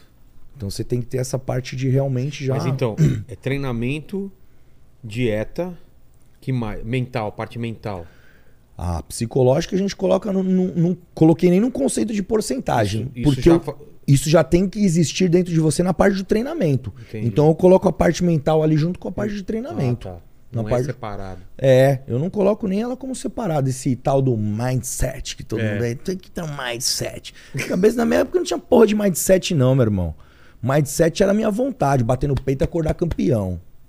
É mindset, porque fala, é uma palavrinha bonita, mas não tinha palavrinha bonita, Não não. existia nem esse conceito. Ih, palavrinha bonita. Palavrinha bonita era cara feia, acordando, acordando sem vontade. Falando assim, puta, eu tenho que comer isso aqui. Eu comi os 10 ovos cozidos aí, ó. Com ovo frito, ovo não sei o quê. Eu falei, putz, comi batata e frango. Que porra de mindset? O bagulho era meter as caras ali no que fazia e destruir o processo. A gente já falou muito de amar o processo. Eu não amo o processo, eu destruo o processo. Porra. Entendeu? Quem é o campeão? Bato no peito ali no espelho. Você precisa do quê, Felipe? Tapa na cara, tapa na cara e vou pras cabeças. Entendeu? Tem dia que a gente não tá com vontade, não tá motivado e você tem que ser Tipo, disciplinado. todo dia, pra mim. Tem que achar essa motivação aí, cara. Cara, exatamente. A, a motivação às vezes vai partindo do, do meio do caminho, né? No meu caso é saúde, né, cara? Começa a acender o sinal vermelho, você tem que fazer porque tem que fazer, entendeu? Exato. É. E, e o lance do vídeo, a gente tá conversando aqui antes, cara. o- o, é, teve que excluir o vídeo lá do, do, do trapézio lá, do. do- Ah, trapezeira descendente. trapezeira descendente. Eu Que com o Bambam, né? O Bambam veio aí, né? Uns tempos Veio, atrás, veio né? O aqui, Bambam é parceirão. Como que você conheceu o Bambam? Qual foi o lance? Cara, o Bambam eram- eu conheço ele de muitos anos, porque como ele fez muita TV, né? Uma época eu também fiz muita, muito programa, a gente se cruzava nos bastidores, nos programas, sempre falava, ô, firmeza, firmeza, era isso, aquilo, aí trombamos uma vez num rolê. Até uma vez a gente trocar ideia e falar, mano, vamos, vamos fazer um vídeo junto, vamos gravar, vamos fazer não sei o que, vamos aquele jeito louco dele, É. né? Não, vai dar certo isso que lá, e loucura total. Eu falei, não, demorou. Aí a gente foi gravando alguns programas pra TV, reportagem, alguma coisa assim. Até ele começar a entrar com, com um mundo mais de eu quero me preparar. Eu quero ir pro palco. Você me ajuda? Falei, Bambam, vou te dar seis meses junto comigo pra nós transformar você. Você quer? Eu não lembro, ele era menorzinho? Não? Ele sempre teve genética, sempre Sei. teve o bíceps muito bom, sempre foi boxeador, sempre foi muito ativo. Mas pro fisiculturismo não era, não era o páreo. Tinha que, tinha que Tinha mudar. que trabalhar. Eu falei, Bambam, você quer fazer? Vem na minha academia, eu vou fazer avaliação, vou fazer isso, isso aquilo, eu vou te transformar. Foi a primeira transformação dele em relação ao fisiculturismo, foi junto comigo. Ah, é? Foi junto comigo, a gente fez um ótimo trabalho.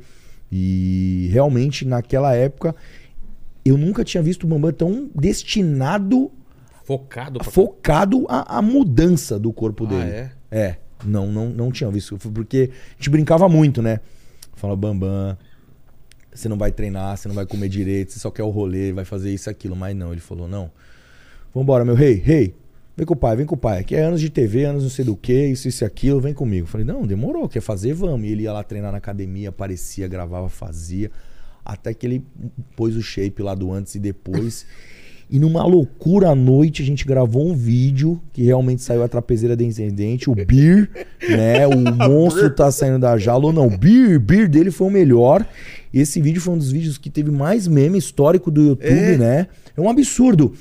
E a gente foi, sabe, na zoeira. Na zoeira. E eu tentando fazer um vídeo muito, porque eu sempre fui muito politicamente assim, profissional dentro do exercício. E ele, e ele quebrando E ele a quebrando seriedade. aquele padrão. E, ele, e a gente teve dois câmeras nesse dia, que era o câmera do meu canal e o Gui também, que foi fazer esse videozão com a gente. E eu falei, putz, mano, eu não tô me sentindo tão, tão confortável com tudo que tá acontecendo. E o Bambam já muito louco, cheio de pré-treino. A gente falei, quer saber, eu vou tomar pré-treino também, vou ficar loucão. vou entrar pra esse negócio e vambora pras cabeças. E a gente foi, tanto é que o Toguro tava no, no dia também. E o Toguro quase não apareceu nesse vídeo. É. Ele tava junto, mas ele ficou meio múmia, porque acho que ele tava olhando pra gente e falando assim, mano, o que esses caras tá fazendo? e eu tava realmente entrando na loucura dele, tanto é que nós rasgou, rasgou camisa, fizemos um aparelho e falei, não é água com moço, aqui é fibra. Então tem várias frases que ficaram realmente na internet aí que a galera repete É que não até dá, os pra, dias atuais. não dá pra falar, vamos fazer um viral, vamos fazer um meme. A coisa acontece, não tem, A coisa não tem como acontece, preparar, né, cara? Até vi algumas coisas que fizeram, tentaram, mas, meu, não vai, cara. dá pra quando, quando tem que acontecer no natural, realmente foi um Mas dia. esse vídeo foi pro canal dele, pro seu canal. Não, foi pro meu canal. E esse vídeo, ele, tipo assim, pegou 4 milhões de views em coisa de, de, tipo, 8, 6 dias. Acho Ah, é? É, muito, viu? Mas muito. Que eu falei assim, cara, esse vídeo aqui. E começou a espalhar pra tudo quanto é lugar. Eu não vi no seu aconteceu? canal, alguém me mandou de algum outro lugar, cara. Então, aí o que aconteceu? Esse vídeo espalhou tão rápido e tirou um pouco daquele foco de profissional que eu era com o fisiculturismo e o que eu tava fazendo. Porque eu tava explicando os exercícios, tudo bonitinho, sempre mostrei biomecânica, o porquê da carga, o porquê da intensidade, a Aí de variável. repente, De repente a gente fez uma puta loucura, sacamos um caminho, falando um monte de merda e. E deu no que deu. Tanto é que tem aquela parte que ele faz o beer. Sim. Eu tava falando sério no vídeo. Eu falei, tipo, Bambam, não vai dar não. Quando eu falo não vai dar não, que não vai dar o quê, caralho? Saí de casa, comi pra caralho. Então, tipo assim, foi tudo assim. Aí eu olhei assim e falei, então, tá, né, faz. Aí, aí ficou, mano, depois você apaga, aí tá meio errado, tá, tipo, tá muito ruim. Mas ele tava tão motivado que eu larguei que ficou bom. entendi. E o vídeo subiu todo sem corte e o negócio deu mó cebola na internet. Eu falei, meu Deus do céu, o vídeo rolou. Foi aí que eu tive um pedido assim da federação em si, junto com um grupo de patrocinadores e caras que pessoas que promoviam realmente o esporte na época, que acharam que o vídeo poderia dar algum tipo de coisa assim ruim, queimando o esporte, porque a gente estava batalhando tanto para fazer o esporte aumentar, né, das pessoas enxergarem, que era tão invejoso o, o grupo de, de pessoas que, que queriam queimar assim, o meu lado como pessoa. Tanto é que eu recebi muitas é, coisas negativas assim das pessoas que viviam bodybuilding na época me criticando, né? Porque eu trouxe um lado mais diferente do esporte. E aí eu tive que remover o vídeo na internet. Só que Pô, já tinha espalhado para Então, vários Não adiantava canais. você tirar do seu canal, porque já É. tava em tudo quanto aí é canal. depois eu peguei e resolvi, falei, mano, quer saber? Você excluiu Perdemos, mesmo? excluímos. Depois aí de gente milhões de views. é, a gente excluiu. Podia aí tá até depois- hoje Podia tá até aí, Então, aí depois, acho que coisa de uns sete meses, a gente voltou pro canal. Tanto é que o vídeo no nosso canal já deve ter 9 milhões de views, Pô, mas imagina se já era tivesse- pra estar muito, É, muito. Era pra estar um videozão absurdo, sabe? Mas acabou sendo reproduzido em vários países também, a brincadeira, é. Até um japonês. E, e no né? final das contas não atrapalhou em nada, muito pelo contrário. não, Servi- não serviu pra. nada. Aqui a galera tava muito chucra, ainda muito crua. achando que poderia, né? Sim, e, e até o meu pessoal ficou um pouco assustado comigo, assim, até meus É? familiares. falaram, É "Puta, mesmo? É, porque eu, tava, eu tinha um padrão muito certinho de fazer, ensinar e tal, de repente eu saio gritando, tirando camisa, aí o Bambam cara fala, eu vou lá no Ibirapuera, que vai subir em árvore é o caralho, é marramuda que se foda, que é bodybuilder, pô. E, mano, uma série de coisas que a gente falou que a gente começou a apavorar a internet. Então, tipo assim, eu, como eu tava no meio, Mas até gente- hoje os caras ficam gritando as coisas pra você quando você passa, assim. Fica, fica. A galera fica, escreve no, no- na- É. nas fotos, escrevem lá, tá saindo da jaula o monstro. Vão escrever aí. deve Não tá é escrevendo aí, água tá- com músculo. chat deve estar Aqui escrevendo. é também. fibra, pô. Tem, tem bastante coisa Aqui relacionada. é fibra. Aqui é fibra. Não constrói água com músculo, aqui é fibra. Que eu sempre falei do fibrado, né? É. sempre tive essas hashtags. Tanto é que essas principais hashtags na internet, quando tinha a parte do Fica Grande Porra, que foi a primeira hashtag que eu tive 3 milhões de, de, de pessoas que colocaram lá, que foi a primeira, foi, fui eu que criei. É? Aí Fica fi- grande, porra. Fica grande, porra, meu ovo, fibrado, porra. Tudo que terminava assim, foda-se o padrão, tudo que tinha um palavrão, alguma coisa, Sim. eu comecei a colocar em hashtag em resposta aos haters. Ah, é? Que não eram haters somente do grupo do. Não eram haters só pessoas ali que estavam ali como fãs e olheiros. Eram os empresários da época de marcas diferentes. E os Ah. fisiculturistas das antigas Queria meio me que... derrubar. Porque eu fazia, eu chamava muita atenção, eu trazia um grupo muito grande, eu meio que fazia uma muvuca em todos os lugares que eu ia. E teve efeito contrário, né? Eu- exato, aí os caras falaram assim, mano, você é louco, alguém tem que parar esse moleque. E aí começou a colocar essas hashtags e aí o negócio cresceu mais ainda. Nossa, quando eu coloquei a hashtag na parede da academia e escrevi Fica Grande Porra, nossa, eu fui. E eu, e eu tinha uma outra coisa que pegou também, não sei nem se a galera lembra, mas eu fiz um Jesus bolado O quê? na parede, na cruz, assim, bolado, e escrevi assim: ó, meu, meu Deus é maior que o seu. Cara, que. E coloquei ele aqui, ó, assim, ó, E o- monstro. Meu Deus, meu irmão. Jesus bolado. Quando eu postei isso. Jesus multiplicou e protein, É. né? Na, na- na Santa Ceia. Na Santa Ceia O tomou. Jesus a- do Franco tá bolando, Em tio. vez de vinho, tomou. Tomou o quê? Um pré-treino? É, tava suplementando e, mano, eu falei, cara, deu mó repercussão. Então a galera falou, Fê, tira, não tá legal. Uns falaram, não, deixa, da hora. Aí eu ficava meio E aí? no passo Cê- da- é, eu hora removi, cê- eu removi. É mesmo? Ele Porque tá na lá- hora você não ficou com medo de. Eu só nunca mais postei ele, mas ele tá lá na minha academia, no mesmo lugarzinho lá com o grafite, né? Pô. E a minha academia também foi uma da que recebeu as maiores assinaturas dos fisiculturistas dos Estados Unidos, que me acolheram muito lá fora, muito mais Como que assim, os brasileiros. Por exemplo, na minha academia já foi o Rony Coleman, já foi o Jay Ah, Cutler, Bench vão lá. Warner, vão lá, já foram lá. Vão. Pô, onde é que é a Então, academia? assim, é na Engenheiro Caetano Alves, na Zona Norte. Vou lá, vou lá conhecer. Não é o dia que quiser ir treinar com a gente Vou lá, lá, vou lá. lá o espírito é bodybuild mesmo. Ô, Lene, eu.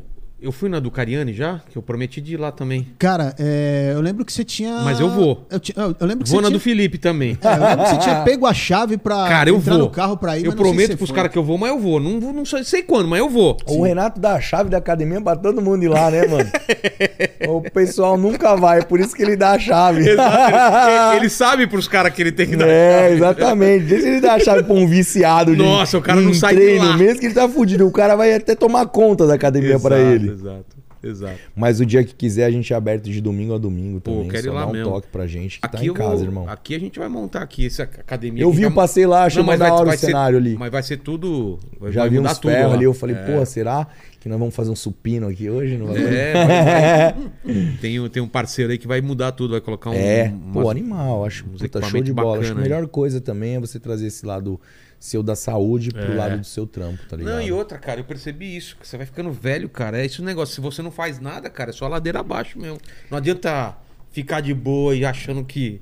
É, que assim, só de você ficar de boa, É. vivendo, de tranquilo, que o corpo vai aguentar. Exato. Ah, eu não. Mas, cara, você vai acordando cada vez mais indisposto. É.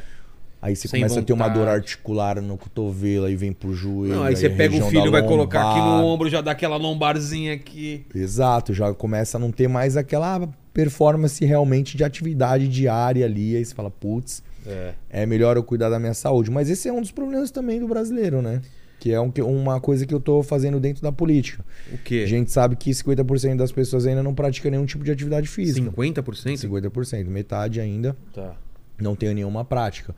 O, Sedentário. o- o- sedentários. O, o- brasileiro, o nós brasileiros somos muito sofridos também, né, Vilela? É. A gente é Vida muito muito- sofrido, é. a gente é muito desacreditado, né? A gente praticamente trabalha de manhã e volta só à noite, tem que cuidar da família, tem que ganhar um salário, tem que isso, tem que aquilo. Quando você vai ver, mano, a vida já passou. Exato. E é muito difícil, realmente. Se você não tiver uma disposição pra estar ali realmente aguentando o dia a dia, é, é embaçado você falar assim: ai, você acha que eu tenho tempo pra ir pra academia? Vou me dar o luxo de ir pra academia? Realmente, às vezes você pensa, É, olha a pra pessoa. algumas pessoas é difícil mesmo. É não difícil, não, é falar, fácil. dá um ah, jeito. vamos lá, o seu dia tem, É. como o Arnold falou uma Ah. vez, beleza, até entendo. O seu dia tem 24 horas. 24 horas você guarda 5 para o sono, você faz mas isso. a realidade do americano é outra. né? Amigão, você que fala isso, a realidade do brasileiro, né? Porque tem gente que fala isso aqui Dois também, empregos e não sei. o- não é a mesma. É. E outra, é o que eu falo.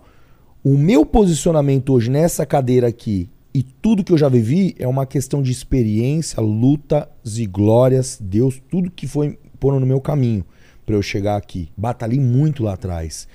Mas às vezes para a pessoa tentar chegar num caminho de sucesso assim, ela tem que viver a realidade dela ali, que talvez seja outra, e ela não tem também às vezes esse tipo de, sabe, de oportunidade.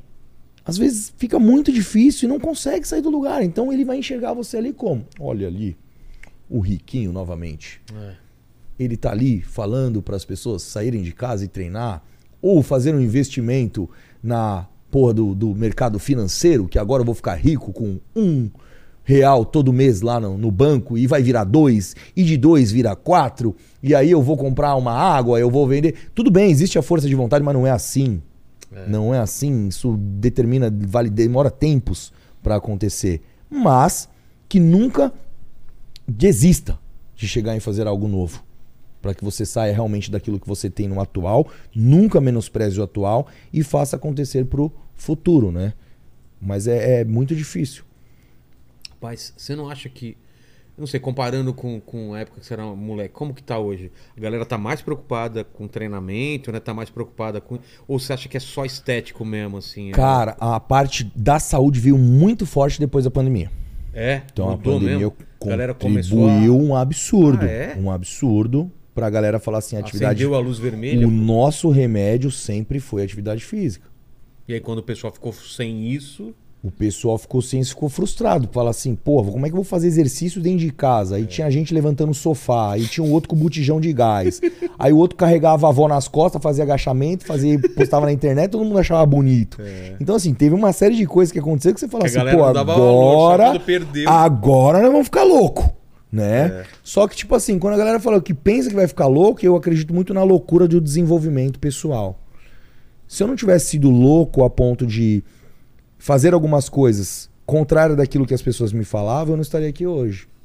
Então tem muita gente às vezes que te empurra para um lado, pô, melhor você ficar aqui, faz É, só isso mais aqui, fácil, tá- né? Todo mais mundo tá fácil, fazendo tá aí, isso. tá- tá- aquele, é, o time que se ganha não se mexe, É. não sei o que e tal. Cara, se você quer ser bem sucedido mais do que você é, vai chegar um momento da sua vida que você vai ter que dar um passo à frente. E esse passo à frente vai te di- direcionar à tomada de decisões. E a tomada de decisão hoje na sua vida, ela existem tamanhos.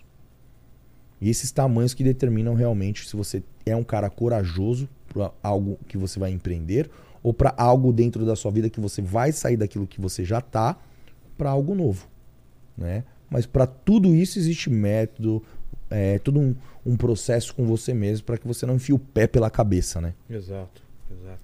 Mas com o Instagram, com essa, esse lance dos corpos perfeitos e tal, você vê um lado ruim nisso ou você vê que no, no fim, mesmo que a pessoa tá procurando só uma parte estética e tal, mesmo assim ela é, é bom pra pessoa? É bom porque assim, se ela vai pela estética, a saúde vem de tabela.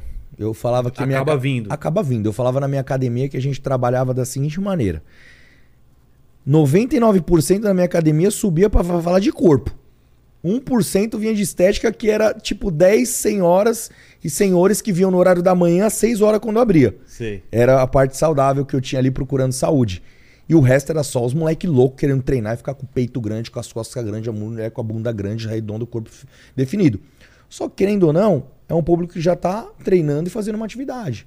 O que a gente tem que fazer é incentivar realmente as outras pessoas a praticarem uma caminhada, um exercício. Não, não importa se Não, não precisa- importa se vai chegar naquele corpo da, mi- precisa da blogueirinha, realmente né? chegar dentro da academia e falar assim, pô, agora eu tô na academia, agora eu sou saudável porque eu faço academia. Não, o que vai te deixar saudável são a continuidade do processo em atividade física e seus hábitos no geral. Eu faço academia, agora eu sou saudável. Como igual um porco. Fumo igual um- uma chaminé uso um monte de droga e fico loucão. Eu falo, porra, então pra que academia? Pra inibir isso um pouco? Não, não é isso que vai te deixar saudável. Saudável é que você tenha hábitos novos pra sua vida. É a determinar o que o seu eixo inicial vai te favorecer lá na frente, né? É, com certeza. Lênis, como que tá os chats aí? Quais são as dúvidas, as perguntas aí? Ó, a galera, a galera tá mandando, tá mandando. Primeiro, alguém, alguém comentou alguma coisa res- relacionado a cebola aqui. Hã? Não sei se tem alguma frase sua com cebola. Ah, tem- é, normalmente eu falo cebola, eu, eu tenho duas. Na pandemia eu fiz um, umas live que eu chamava de. Mano, eu, eu convidava umas minas Sei. Pra minha live pra fazer uma brincadeira. Onde cada vez que a gente tinha uma brincadeira, quem perdia, por exemplo, tirar para o ímpar na Tá. internet. Você perde, você tira uma peça de roupa. Então, eu. Strip, strip... Tipo strip tipo poker, é, tá. strip bilhar, essas coisas assim. Mas era uma brincadeira tranquila que a gente foi fazendo e foi ganhando uma proporção muito grande na internet. Só que eu chamava as minas de cebola, porque cebro, cebola eu, eu tomava na frente como uma ardência, como um problema. Então quando a mina vinha, tipo assim, cebola alta, cebola baixa. Fala, pô, mas essa cebola tá alta, que a mina era mó gata, mó shape, vamos dar continuidade no barato. Entendi. Então a molecada, mano, positivando a mina e fala, mano, vai pra cima. Aí fazia a brincadeira da roleta, aí eu fazia joguinho lá, saía poker, ou saía. Poker não, saía Joaquim Pô, que saía, tipo, tirar uma carta número menor, cria umas brincadeiras ali online rapidinho. Ia tirando a peça de roupa e a gente falava que era uma cebola alta. Mas a mina não ficava pelada. ô- Não porque eu tinha que fazer a net cair antes, senão tinha umas Ah, que queria tá. ficar, tá ligado? É mesmo? meu advogado E a sempre ficava lá. assim, O meu, meu grupo lá, meu, meu pessoal sempre, Vai- o doutor Santos sempre falava, canal, né? mano, Vai derrubar o canal. a mina segurando assim, ó. Na época, até parceira minha, acho que ela até lembra, a gente ficou muito amigo, a Raíssa. A Raíssa Barbosão, ela, ela, ela pegou e, e no momento dela que ela perdeu, ela ficou segurando a almofada. Porque ela já tava já sem tinha, nada. já tava sem nada.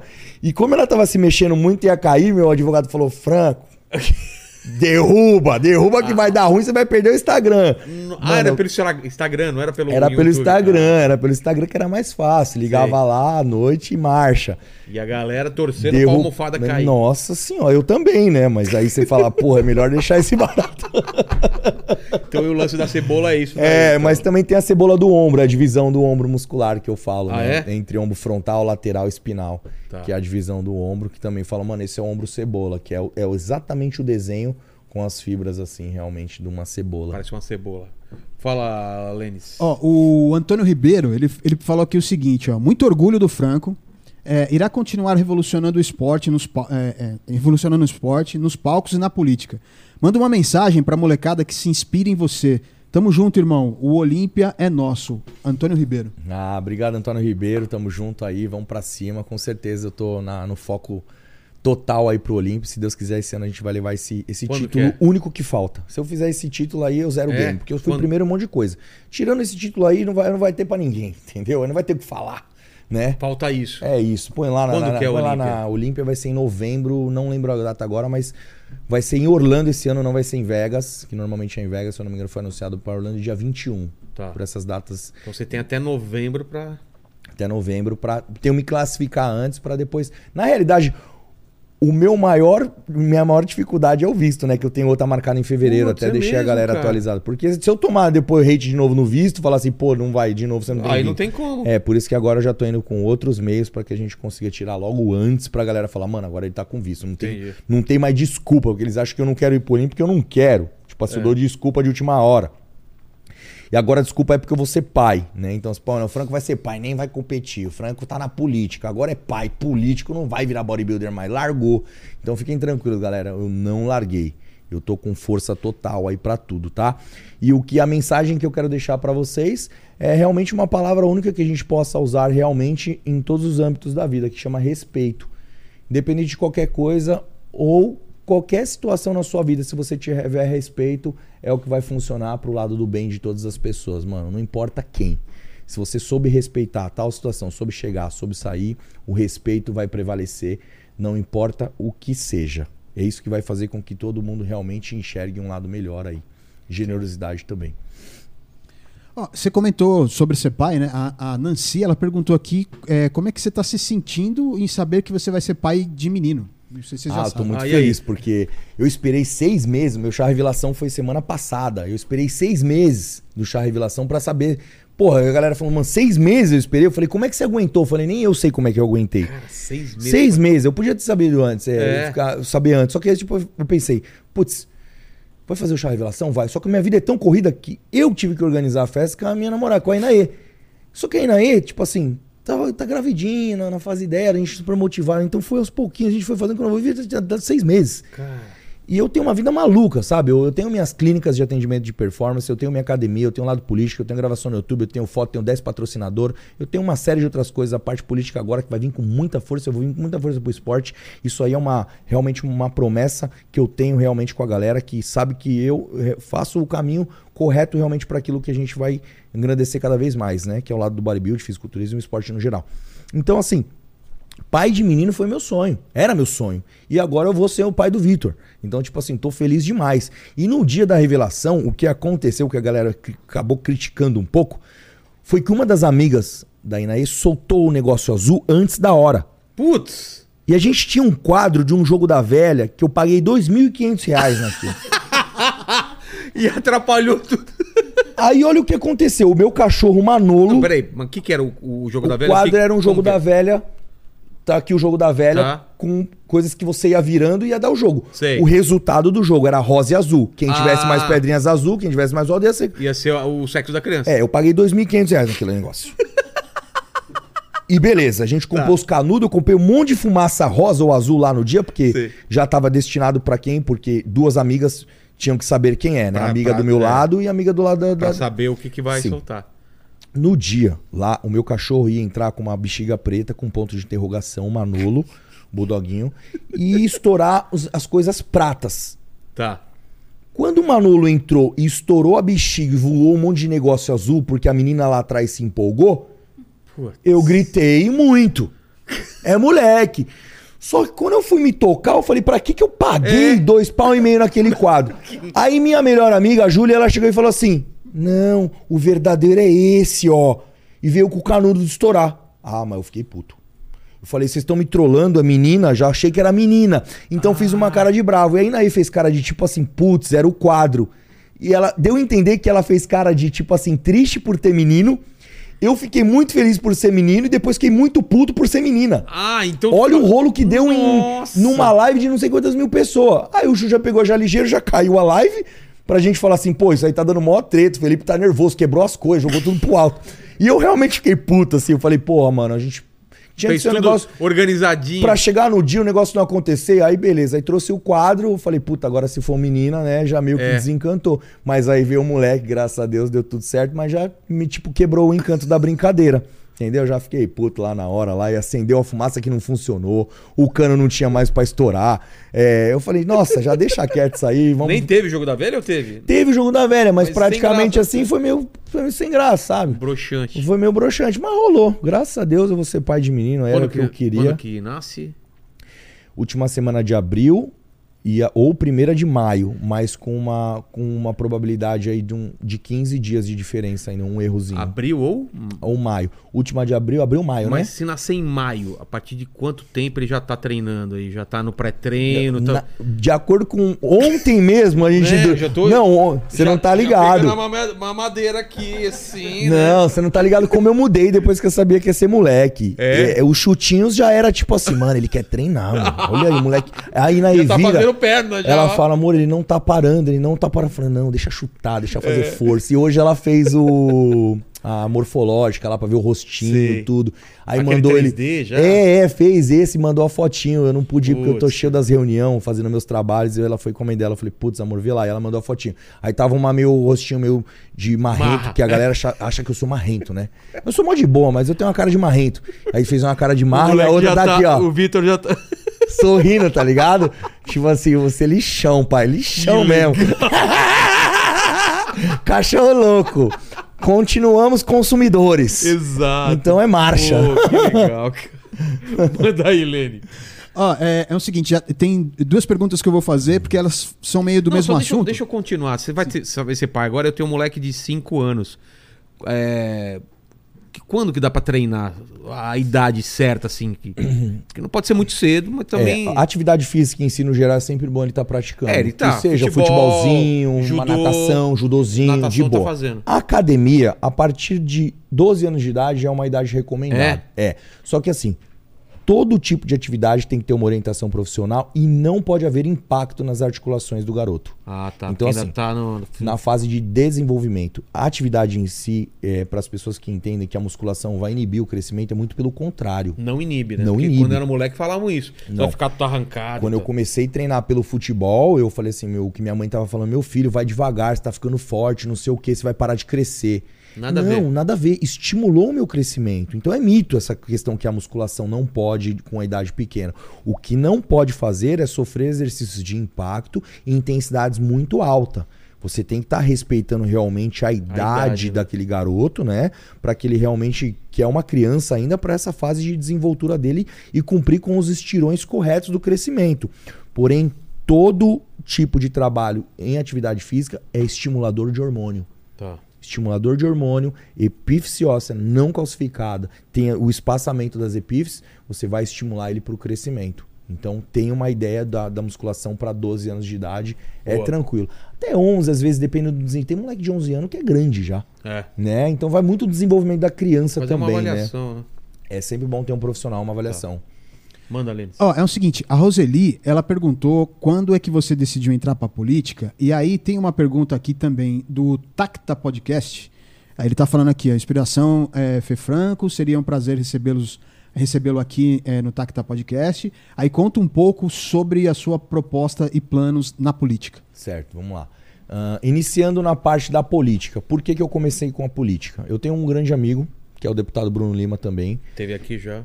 Foi meu padrinho, praticamente, É assim. mesmo? É, porque eu trabalhei junto com ele na campanha em 2018. Depois, em 2019, 19, a gente juntos veio, eu vim como assistente especial parlamentar dele. Trabalhando na política, eu fiquei com a bandeira do esporte dentro do gabinete do Bruno. Então, o Bruno fazia parte dos animais, né? Do nosso cadeia para os maltratos. E, ao mesmo tempo, tudo que vinha relacionado à parte do esporte, caía, vim, caía, vim comigo. Falava, ô Brunão, eu vou mandar marcha nisso aqui, cara. O que tiver pra gente fazer aqui e poder atuar dentro desse cenário, a gente vai atuar. Então eu pegava pra fazer é, eventos gratuitos, eu fiz vira- virada esportiva, eu fiz muito trabalho de palestras, a gente visitou lugares no interior falando de atividade para as crianças, a gente foi nesses negócios de lu- lugares de pessoas que são é, para reabilitação, tipo assim, alcoólicos, alcoólicos anônimos, essas coisas, para poder falar um pouquinho em relação à atividade, trazer um pouco mais de estratégia nisso. E pensando também quando tivesse um ponto de emenda parlamentar, alguma coisa que a gente pudesse fazer para melhorias e incentivo da atividade no geral. Então foi entre 2018 e 2019 que eu comecei já a atuar dentro da Assembleia Legislativa de São Paulo. Passando isso, eu virei também diretor na, na Secretaria do Esporte. Eu fazia toda essa parte, né? Até, até o Lucas tá ali que trabalhou comigo.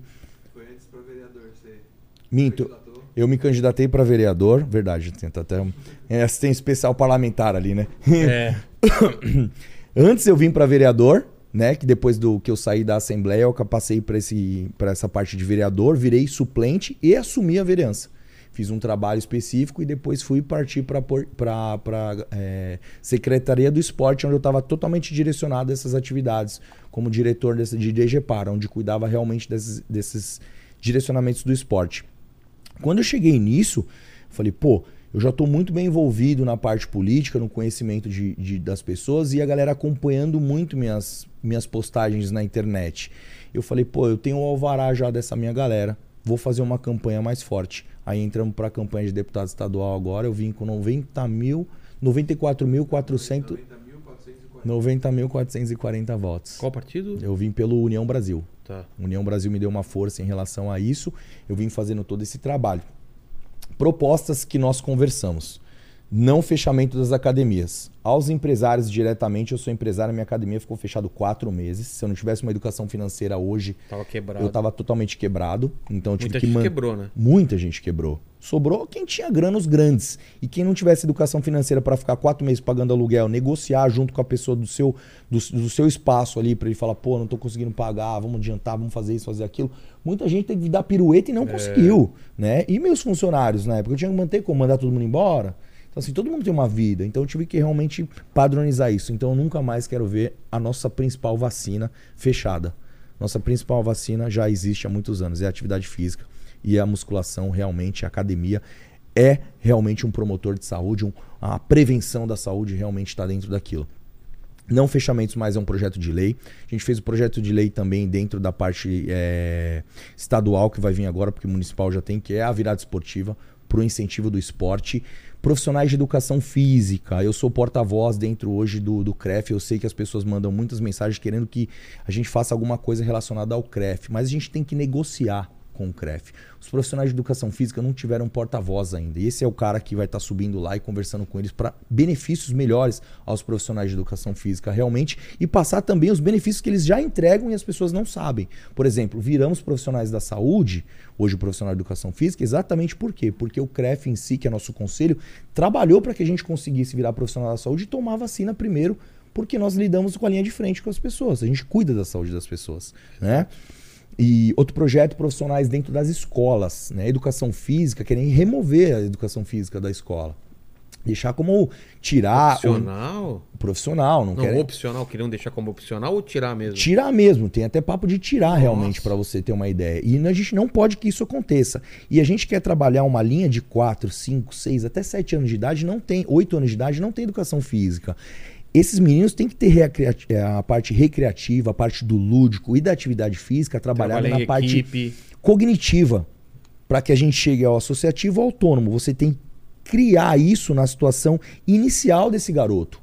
Se você não incentivar ele agora, desde o começo, já que a atividade física é legal, que ele tem que treinar, que ele tem que ter uma parte desportiva, que ele tem que se apegar a alguma coisa para que ele tenha uma linha realmente ali para caminhar corretamente, ele vai ficar meio doidinho. Porque o que acontece muito é o pai dar liberdade para a criança que ele quiser.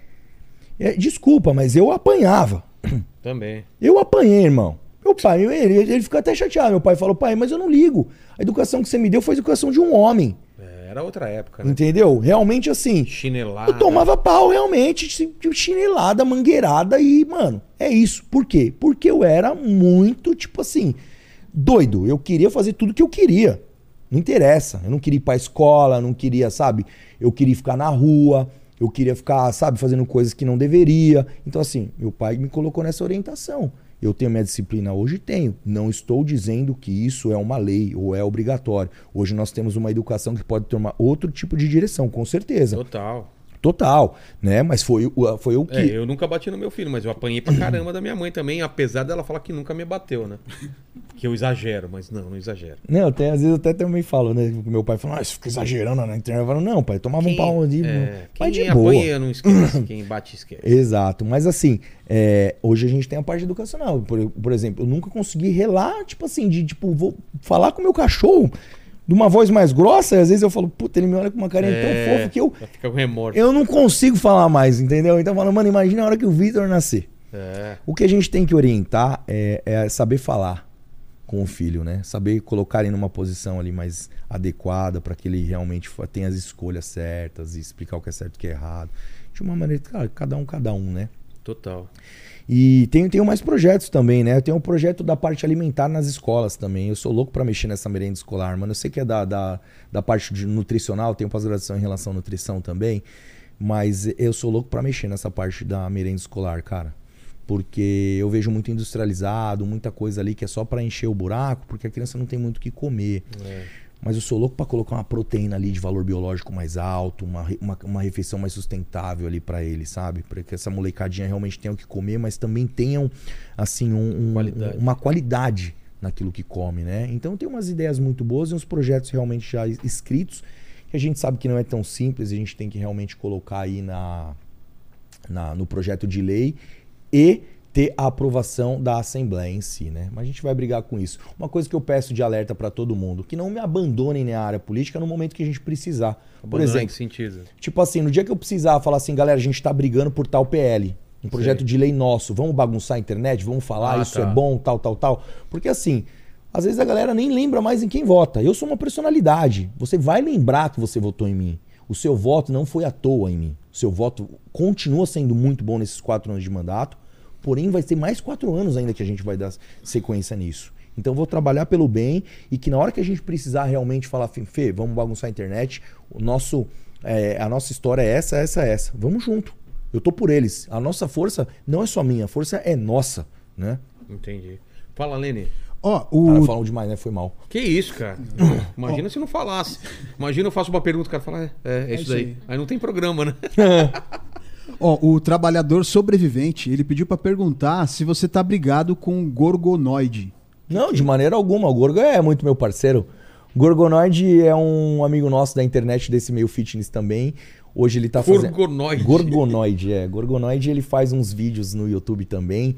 E ultimamente ele tem feito um react em cima de alguns vídeos, algumas coisas que vem acontecendo, vai, do meio maromba, que Sei. tem muita fofoca, muita coisa que vai rolando, muita brincadeira também. Tem muita fofoca mesmo? Tem, muita treta, mano. Muita Porra. treta, irmão. O negócio é muita vaidade. Isso foi uma das Ah. coisas que eu falei lá atrás, irmão.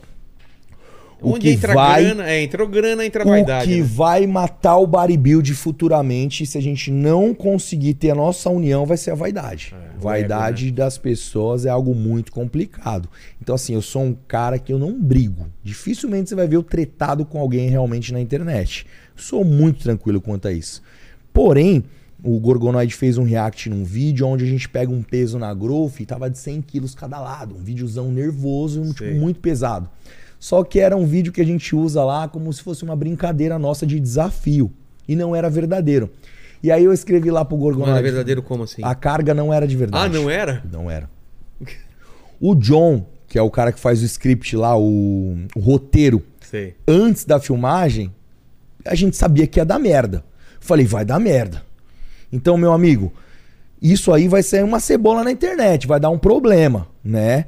Mas quer fazer, vamos fazer. E aí o Gorgo foi lá e fez um react falando, mano, peso, não sei o que, isso aí é mentira, isso aqui. Eu escrevi lá no Instagram, toda hora eu escrevi no Instagram dele. Eu falei, ô Gordo, dá uma segurada na voz aí, xará. Tá me tirando, tipo uma brincadeira que eu Sei. sempre faço. Aí às vezes a galera acha que eu fico Acho é bravo e verdade. tal, porque eu sou muito posturado quando eu falo, né? Posturado, o que, é? É, posturado é assim, eu, assim, eu não sou muito de falar, eu gosto de sair na mão logo, entendeu? então, assim, eu não sou. É, é muito complicado isso. Ô, ô, Lene, já ficou sabendo aí, tem que eu tratar bem aí. É, então. Já fiquei com Posturado. medo já, já fiquei com medo. Tem que colocar o, falar isso pro, pro, pro Paquito. O Paquito, né? Posturar ele. Posturar ele. É, tá precisando mesmo. Tá precisando. É, ó, deixa eu, deixa eu achar aqui rapidinho. Bom, vamos lá. O Rafael Oliveira, ele mandou aqui o seguinte: O Fê é inspiração demais pra mim, me ajudou é, é, me tornar atleta profissional e hoje somos parceiros de time da Growth. É assim que fala, Growth? Qual, qual que é o nome dele? Rafael Oliveira. Ah, o Rafa, É, pô, que e aí legal. ele tá é. mandando um obrigado aqui pelos ensinamentos, irmão. Que um isso, recado Rafa. Muito você. obrigado você, mano. O Rafa é sensacional, um menino que realmente profissionalizou junto com a gente. E hoje é um atleta profissional que disputa os campeonatos que pode estar em cima do palco junto comigo. Pô, Então é, é, é aquele negócio, a gente vai progredindo, um cara que já realmente. tem uma geração mais nova que já tá junto contigo também. Exata, exatamente. E aí veio junto uma geração mais nova. Tanto é que eu acredito que acho que eu sou o mais velho Inspirado, do. né? Exato. Inspirado por você. Então que isso, pô, tamo junto, é nóis. E aí tem, tem uma pergunta dos, dos marombadinhos aqui. É o nome Marombadinho? Não, na verdade, assim, é que o Renato fez a primeira, aí uma, uma Ah, galera fez a mesma pergunta, que eles estão perguntando quantas horas de treino pro braço chegar desse tamanho aí. Porra. Quantas horas de treino? Cara, na realidade é, não são nem horas de treino, né? A gente computa como intensidade realmente e anos de vivência aí, né? Eu tenho praticamente hoje mais de 20 anos de treino. Tenho 37, se eu falar que eu comecei com 17, eu tô mentindo. Comecei com 14 para 15, né? Então eu tenho mais de 20 anos. Computando exatamente, treinando corretamente, aí eu vou colocar uns 17 anos, 18 Tá. anos ao invés dos 20, né? Mas é, você tem que ter constância em tudo que você faz na vida, Mas né? a irmão? pergunta eu acho que é assim: quanto tempo você tem que ficar na academia por dia? É isso que será que os caras Ah, os dia- te perguntam esse, esse tipo de coisa? Quanto, quanto, quantas vezes por semana tenho que fazer? Quanto, quantas horas? Bom, Quanto tempo? Se for falar da parte de treinamento em si, quando a gente fala de alto rendimento, o atleta ele vive o bodybuilding. Eu, por exemplo, Ah, eu é? faço uma hora de esteira em casa, depois eu faço um Uma treino. hora? É, de manhãzinho eu já acordo todo pra ficar dia? feliz. Agora nessa fase eu tô dia sim, Você dia se não odeia, ainda. né? Uma hora de esteira, cara. É, eu, então, eu falei esses dias hoje, esse- esses dias Fala assim, eu me odeio, cara. O que, que eu faço pra piorar meu dia? Eu vou fazer uma hora de esteira. Não, Porque não passa que que aquele tempo, cara. Então, você olha no relógio e fala, o quê? Cinco Agora- minutos? Parece que você correu duas horas. Agora, agora eu vou deixar a principal dica para que esse tempo passe. O quê? Normalmente Podcast. você, você pode fazer o quê? Você lê um livro na esteira, só na hora de correr que você tira Tem ele. muita gente que sabia que ou- que ouve ou assiste Você podcast. pode assistir um podcast, É. você pode pegar de repente um- uma série que é um documentário, alguma coisa que você goste, que vai agregar para sua vida. O que você tem que fazer é utilizar o tempo É. da melhor maneira possível. Você, o que, que você faz para Eu gosto de ler. Eu faço uma como você, leitura lê no- na, como você lê na, na esteira, cara? Porque eu faço- Você pá, pá, pá. Então, mas eu não faço uma corrida na esteira. Eu faço normalmente de 6, 6,5 de intensidade, Ah. que é uma caminhadinha um pouco mais rápido. E leio. Ou então eu escuto um podcast, alguma coisa É, ler eu motivacional. não consigo. Eu, eu escuto. eu ou gosto de escutar muita coisa comportamental. O que, por exemplo? também, tipo assim, é. Psicologia? Psicologia. Ah. Autoajuda, essas coisas, sabe? Freud, esses negócios que fala mais do lado, tipo, que vem pensamento cognitivo, o que, que fez antigamente. Assistir as três da Ana Beatriz aqui que você vai pirar. As três vindas da Ana Beatriz aqui. Que, É? Pô, é bom pra caramba. Que legal, Vai pô. curtir. Animal. Muito comportamento, fala sobre, sobre psicopata, né? Sem contar que você pode fazer, vai ficar fazendo quase um dia inteiro de, de, de Nossa, esteira. cada né? vez que ela veio aqui são três horas, Três né? Então horas, são né? nove horas aí de, Então, de podcast. É pra gente deixar essa dica pra ele então. Você É. pode ler, fazer alguma coisa, escutar alguma coisa que você goste, até mesmo deixar Mas- como um. Agora, pensando em alto rendimento, quando eu tenho que correr, eu não tenho o que fazer. Eu tenho que colocar um fonezinho, um som que eu gosto E aí- correr e secar, e é o que eu quero. E quando você não tem tempo, Fê, você faz 70 minutos, uma hora. Eu falei, eu falei 70 minutos esses dias, 72 minutos disso, era mais que uma hora, entendeu? Aí eu pego e falo, pô, aquele tempo ali estava reservado pra mim, eu gosto daquilo, me, me faz me sentir bem. Aquilo que me progride, aquilo que me faz minha mente trabalhar, endorfina, liberar os hormônios, serotonina e o que seja. Porém, se você não tem tempo, você diminui isso e faz uma intensidade mais alta. Que aí você Ah, entra com tá. as atividades intervaladas ou HIIT, ou tudo isso que também trabalhando sempre com as pessoas. Uma né? horinha, uma horinha de treino dá pra treinar bem. Uma coisa que eu vou deixar bem explicado pra galera. Eu faço 60 minutos e o cara faz 20 de hit, eu com 60 e o 20 de hit, a gente Que vai é chegar. 20 de hit. Hit é uma intensidade mais alta num tempo mais curto. Tá. Se ele não tem tanto tempo para academia, ele faz 20 minutos. Ele faz o intervalado de um minuto, descansar um minuto, Tá. descansar um. Vamos supor que ele dá 10 tirinhos de 10 minutos, de um minuto, computando 10 tiros, com um minuto de intervalo são 20 minutos. Entendi. Intensidade muito alta isso, né? E o meu de longão de 60, que é o contínuo de 60 minutos. Lembrando que eu e o cara do Hit vamos chegar no, no produto final no mesmo lugar. Ah, é? É, no mesmo lugar. Pô, que bom saber disso. Porém, o cara que fez o hit, ele tá ganhando um tempo mais de 40 minutos dentro da vida dele para fazer outras coisas. Entendi. Eu estou ali montando a minha vida dentro do resolvendo alguma coisa no celular, trabalhando no celular, lendo, escutando alguma coisa Entendi. bacana dentro daquilo que eu quero, daquilo que eu posso. Pode ser que mais para frente eu já não consiga tudo isso. Aí o que, que eu tenho que fazer? Acordar um pouco Vai mais pra- cedo. Ou então fazer um tipo de trabalho mais de intensidade, faço uma escada, alguma coisa assim. Entendi. Aqui foi. Foi? Foi. Foi. E aí, Felipe? É, é isso, né, cara? Você falou sobre, sobre essa, essa fase nova sua na política. Falamos sobre, sobre saúde. Tem alguma coisa que você acha que faltou aí sobre, sobre tudo que a gente ab- abordou? Uma coisa importante? Cara, acho que não. Tem o toque que- que o pessoal falou, né? Como, como é, se manter firme. Essa mensagem que você falou, eu acho, cara, importantíssimo essa- esse lance que você pode fazer na política, né? Cara, é, alimentação.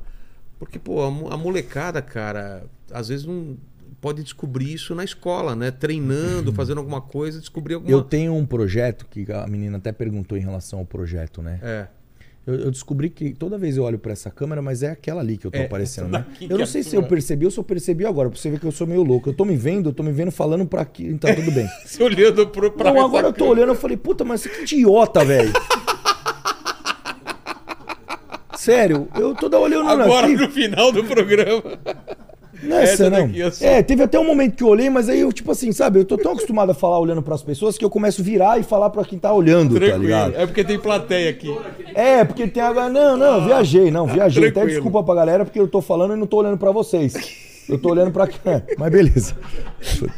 O cara é louco mesmo.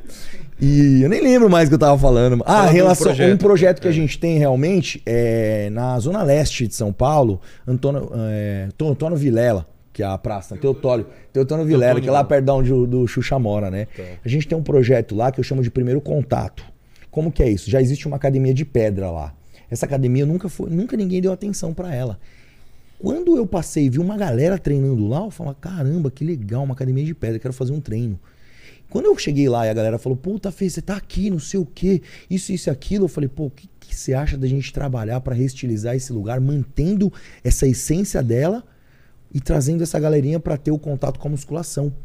Porque assim, o cara que não tem condição de ir pra uma academia, de pagar uma academia, ele vai estar treinando ali.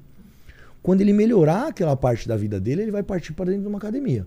Então eu estou ajudando um empresário, não montando uma academia de pedra com aparelhos na rua, para não tirar o empresário, o aluno do- da academia dele, que é uma academia pequena de bairro, e eu estou fazendo com que aquele cara tenha um contato com a musculação inicial, goste da musculação, melhore os aspectos da vida dele e vá para dentro de uma academia procurando um tipo de, de, de, de resultado, o que seja, para ele ficar melhor e de repente virando um atleta.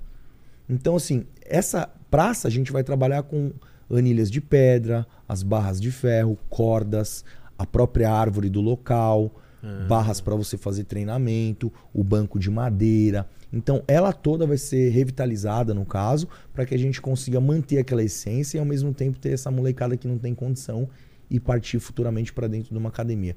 Porque é o que eu falo, mano, a musculação transformou minha vida de uma maneira onde eu consegui sair e pensar fora da caixinha. Só que na época já eu não pensava só em músculo. É legal estética, irmão. Mas se você for mais a fundo disso, você tem um psicológico de fatores mentais que você normalmente utiliza na sua mente até 1, 2 e 3. O 4, 5, 6, 7, 8, 9 você larga. Porque você automatiza pensar pouco. Entendi. Você automatiza o pensamento medíocre. Quando você coloca na sua mente que você tem mais partes sensoriais para que você consiga ir mais longe, você voa. Quem faz isso é musculação e disciplina. Saquei. Felipe, obrigado demais pelo papo, cara. Valeu, mano. Só que você não tá você. livre, não. Eu sempre faço três perguntas para todos os convidados e contigo não vai ser diferente. Vamos antes falar do nosso patrocinador, né, Lene? Coloca aí. Sim, sim. Inclusive, mito- é, inclusive tem uma, uma informaçãozinha aqui que o pessoal me passou agora pelo, Ah, é? pelo WhatsApp que esqueceram de colocar no texto para nós, então vou, vou Então mandar aqui. Eles estão falando que é o seguinte: a, a, a, a Mito ela é uma fintech brasileira que traz facilidade total na gestão financeira de- das empresas, é, com um sistema 100% online para pagamento de funcionários. Isso. A plataforma de folha de pagamento da Mito garante a abertura de contas digitais, não tem limite de pessoas no cadastro e ela é integrada com o sistema de RH ou o departamento pessoal das empresas. Além disso, todo o processo da Mito oferece 100%, é, é, é, oferece 100% digital, livre de tarifas e ainda pode rolar um cashback. Boa, boa. Tá o QR Code na QR tela. Code da tela e link na descrição, né? Exato, Então, exatamente. bora para as três perguntas agora, Felipe Franco. É o seguinte: a primeira é o seguinte, falamos da sua história de vida, da sua carreira, e olhando para trás, Felipe, qual foi o momento mais difícil, seu ponto baixo da vida ou da carreira, assim? Cara, ponto baixo na minha carreira foi que quando eu treinei muito, comi muito certo, parecia que eu tinha feito. Eu fiz tudo corretamente e eu tive a minha primeira derrota em cima do palco. Foi quando eu iniciei o fisiculturismo, em torno de 19, 20 anos de idade. Eu disputei meu primeiro campeonato, perdi Frustração. e eu fiquei frustrado com aquilo. Então eu tenho duas frustrações relacionadas ao esporte. Quando eu fiz a minha, quando eu tive a minha primeira derrota, me preparei muito para aquilo. Não esperava? Não esperava, eu falei, não, eu fiz tudo mais que todo mundo, eu vou ser campeão, não sei o que lá, você já vai com essa mente. Claro. Mas você tem que estar preparado para derre pra derrota também. E eu nunca fui muito preparado para perder. Eu sempre tive uma mente já que, tipo assim, eu vou subir campeão. Tanto é que na minha época eu falava que eu engoli um por um em cima do palco. E eu já ia pro campeonato com a mente de campeão. E eu ganhava. Eu ganhei várias vezes consecutivas em cima disso. E aí quando eu tive a minha primeira derrota, eu fui escrachado. E aí eu falei, pô, não adianta eu ser só o bom. Eu tenho que saber perder também. É. Né? Então a gente tem Exato. essa, essa frustração realmente da parte mais baixa aí da minha vida. É, é derrota, cara. Mas Eu- faz parte. Faz parte, a derrota faz parte, é o aprendizado. Né? Quando a gente sabe lidar com a, com a parte da derrota e traz para um aprendizado, você consegue usar isso para tudo, né? A segunda pergunta é o seguinte: iremos morrer um dia? Espero que demore muito tempo, Felipe, mas esse Com vídeo, certeza. né? Porra. Sai pra lá. Esse vídeo vai ficar pra sempre na internet. Pra quem voltar daqui 433 anos e querer saber quais seriam suas últimas palavras, seu epitáfio. Você não pode parar mais de fazer podcast, Não. não, hein, mano? Vai ter que ter seu filho sucessor, Pô, vai, outro, vai outro, ter a outro. geração aí, Vilela. Não apaguem nosso vídeo, Ó, então, esse, esse programa é 736 aí. Olha Meu aí. filho vai estar fazendo, vai já tá no. Que? Sei lá. Ah, eu acho- 10.013. É, pra Eu acho, que, 430 pelo- acho que pelo andar da carruagem, acho que lá É, pros 2.500, 3.000 ele já tá né? fazendo. É. Bom, não, é uma mensagem, né, pra É. ficar. Cara, é uma mensagem de gratidão a todas as pessoas que gostam do meu trabalho, amor eterno à minha família, as pessoas que também realmente estão do meu lado sempre fazendo um bem e a todas as pessoas, os meus fãs, as pessoas que gostam, acho que é agradecimento, gratidão de tudo que eu tenho, é um que se sintam abraçados realmente agora do fundo do meu coração. Legal. E a terceira pergunta: se você tem algum questionamento na vida, Questionamento? é, alguma dúvida que você tem ainda, divide com a gente.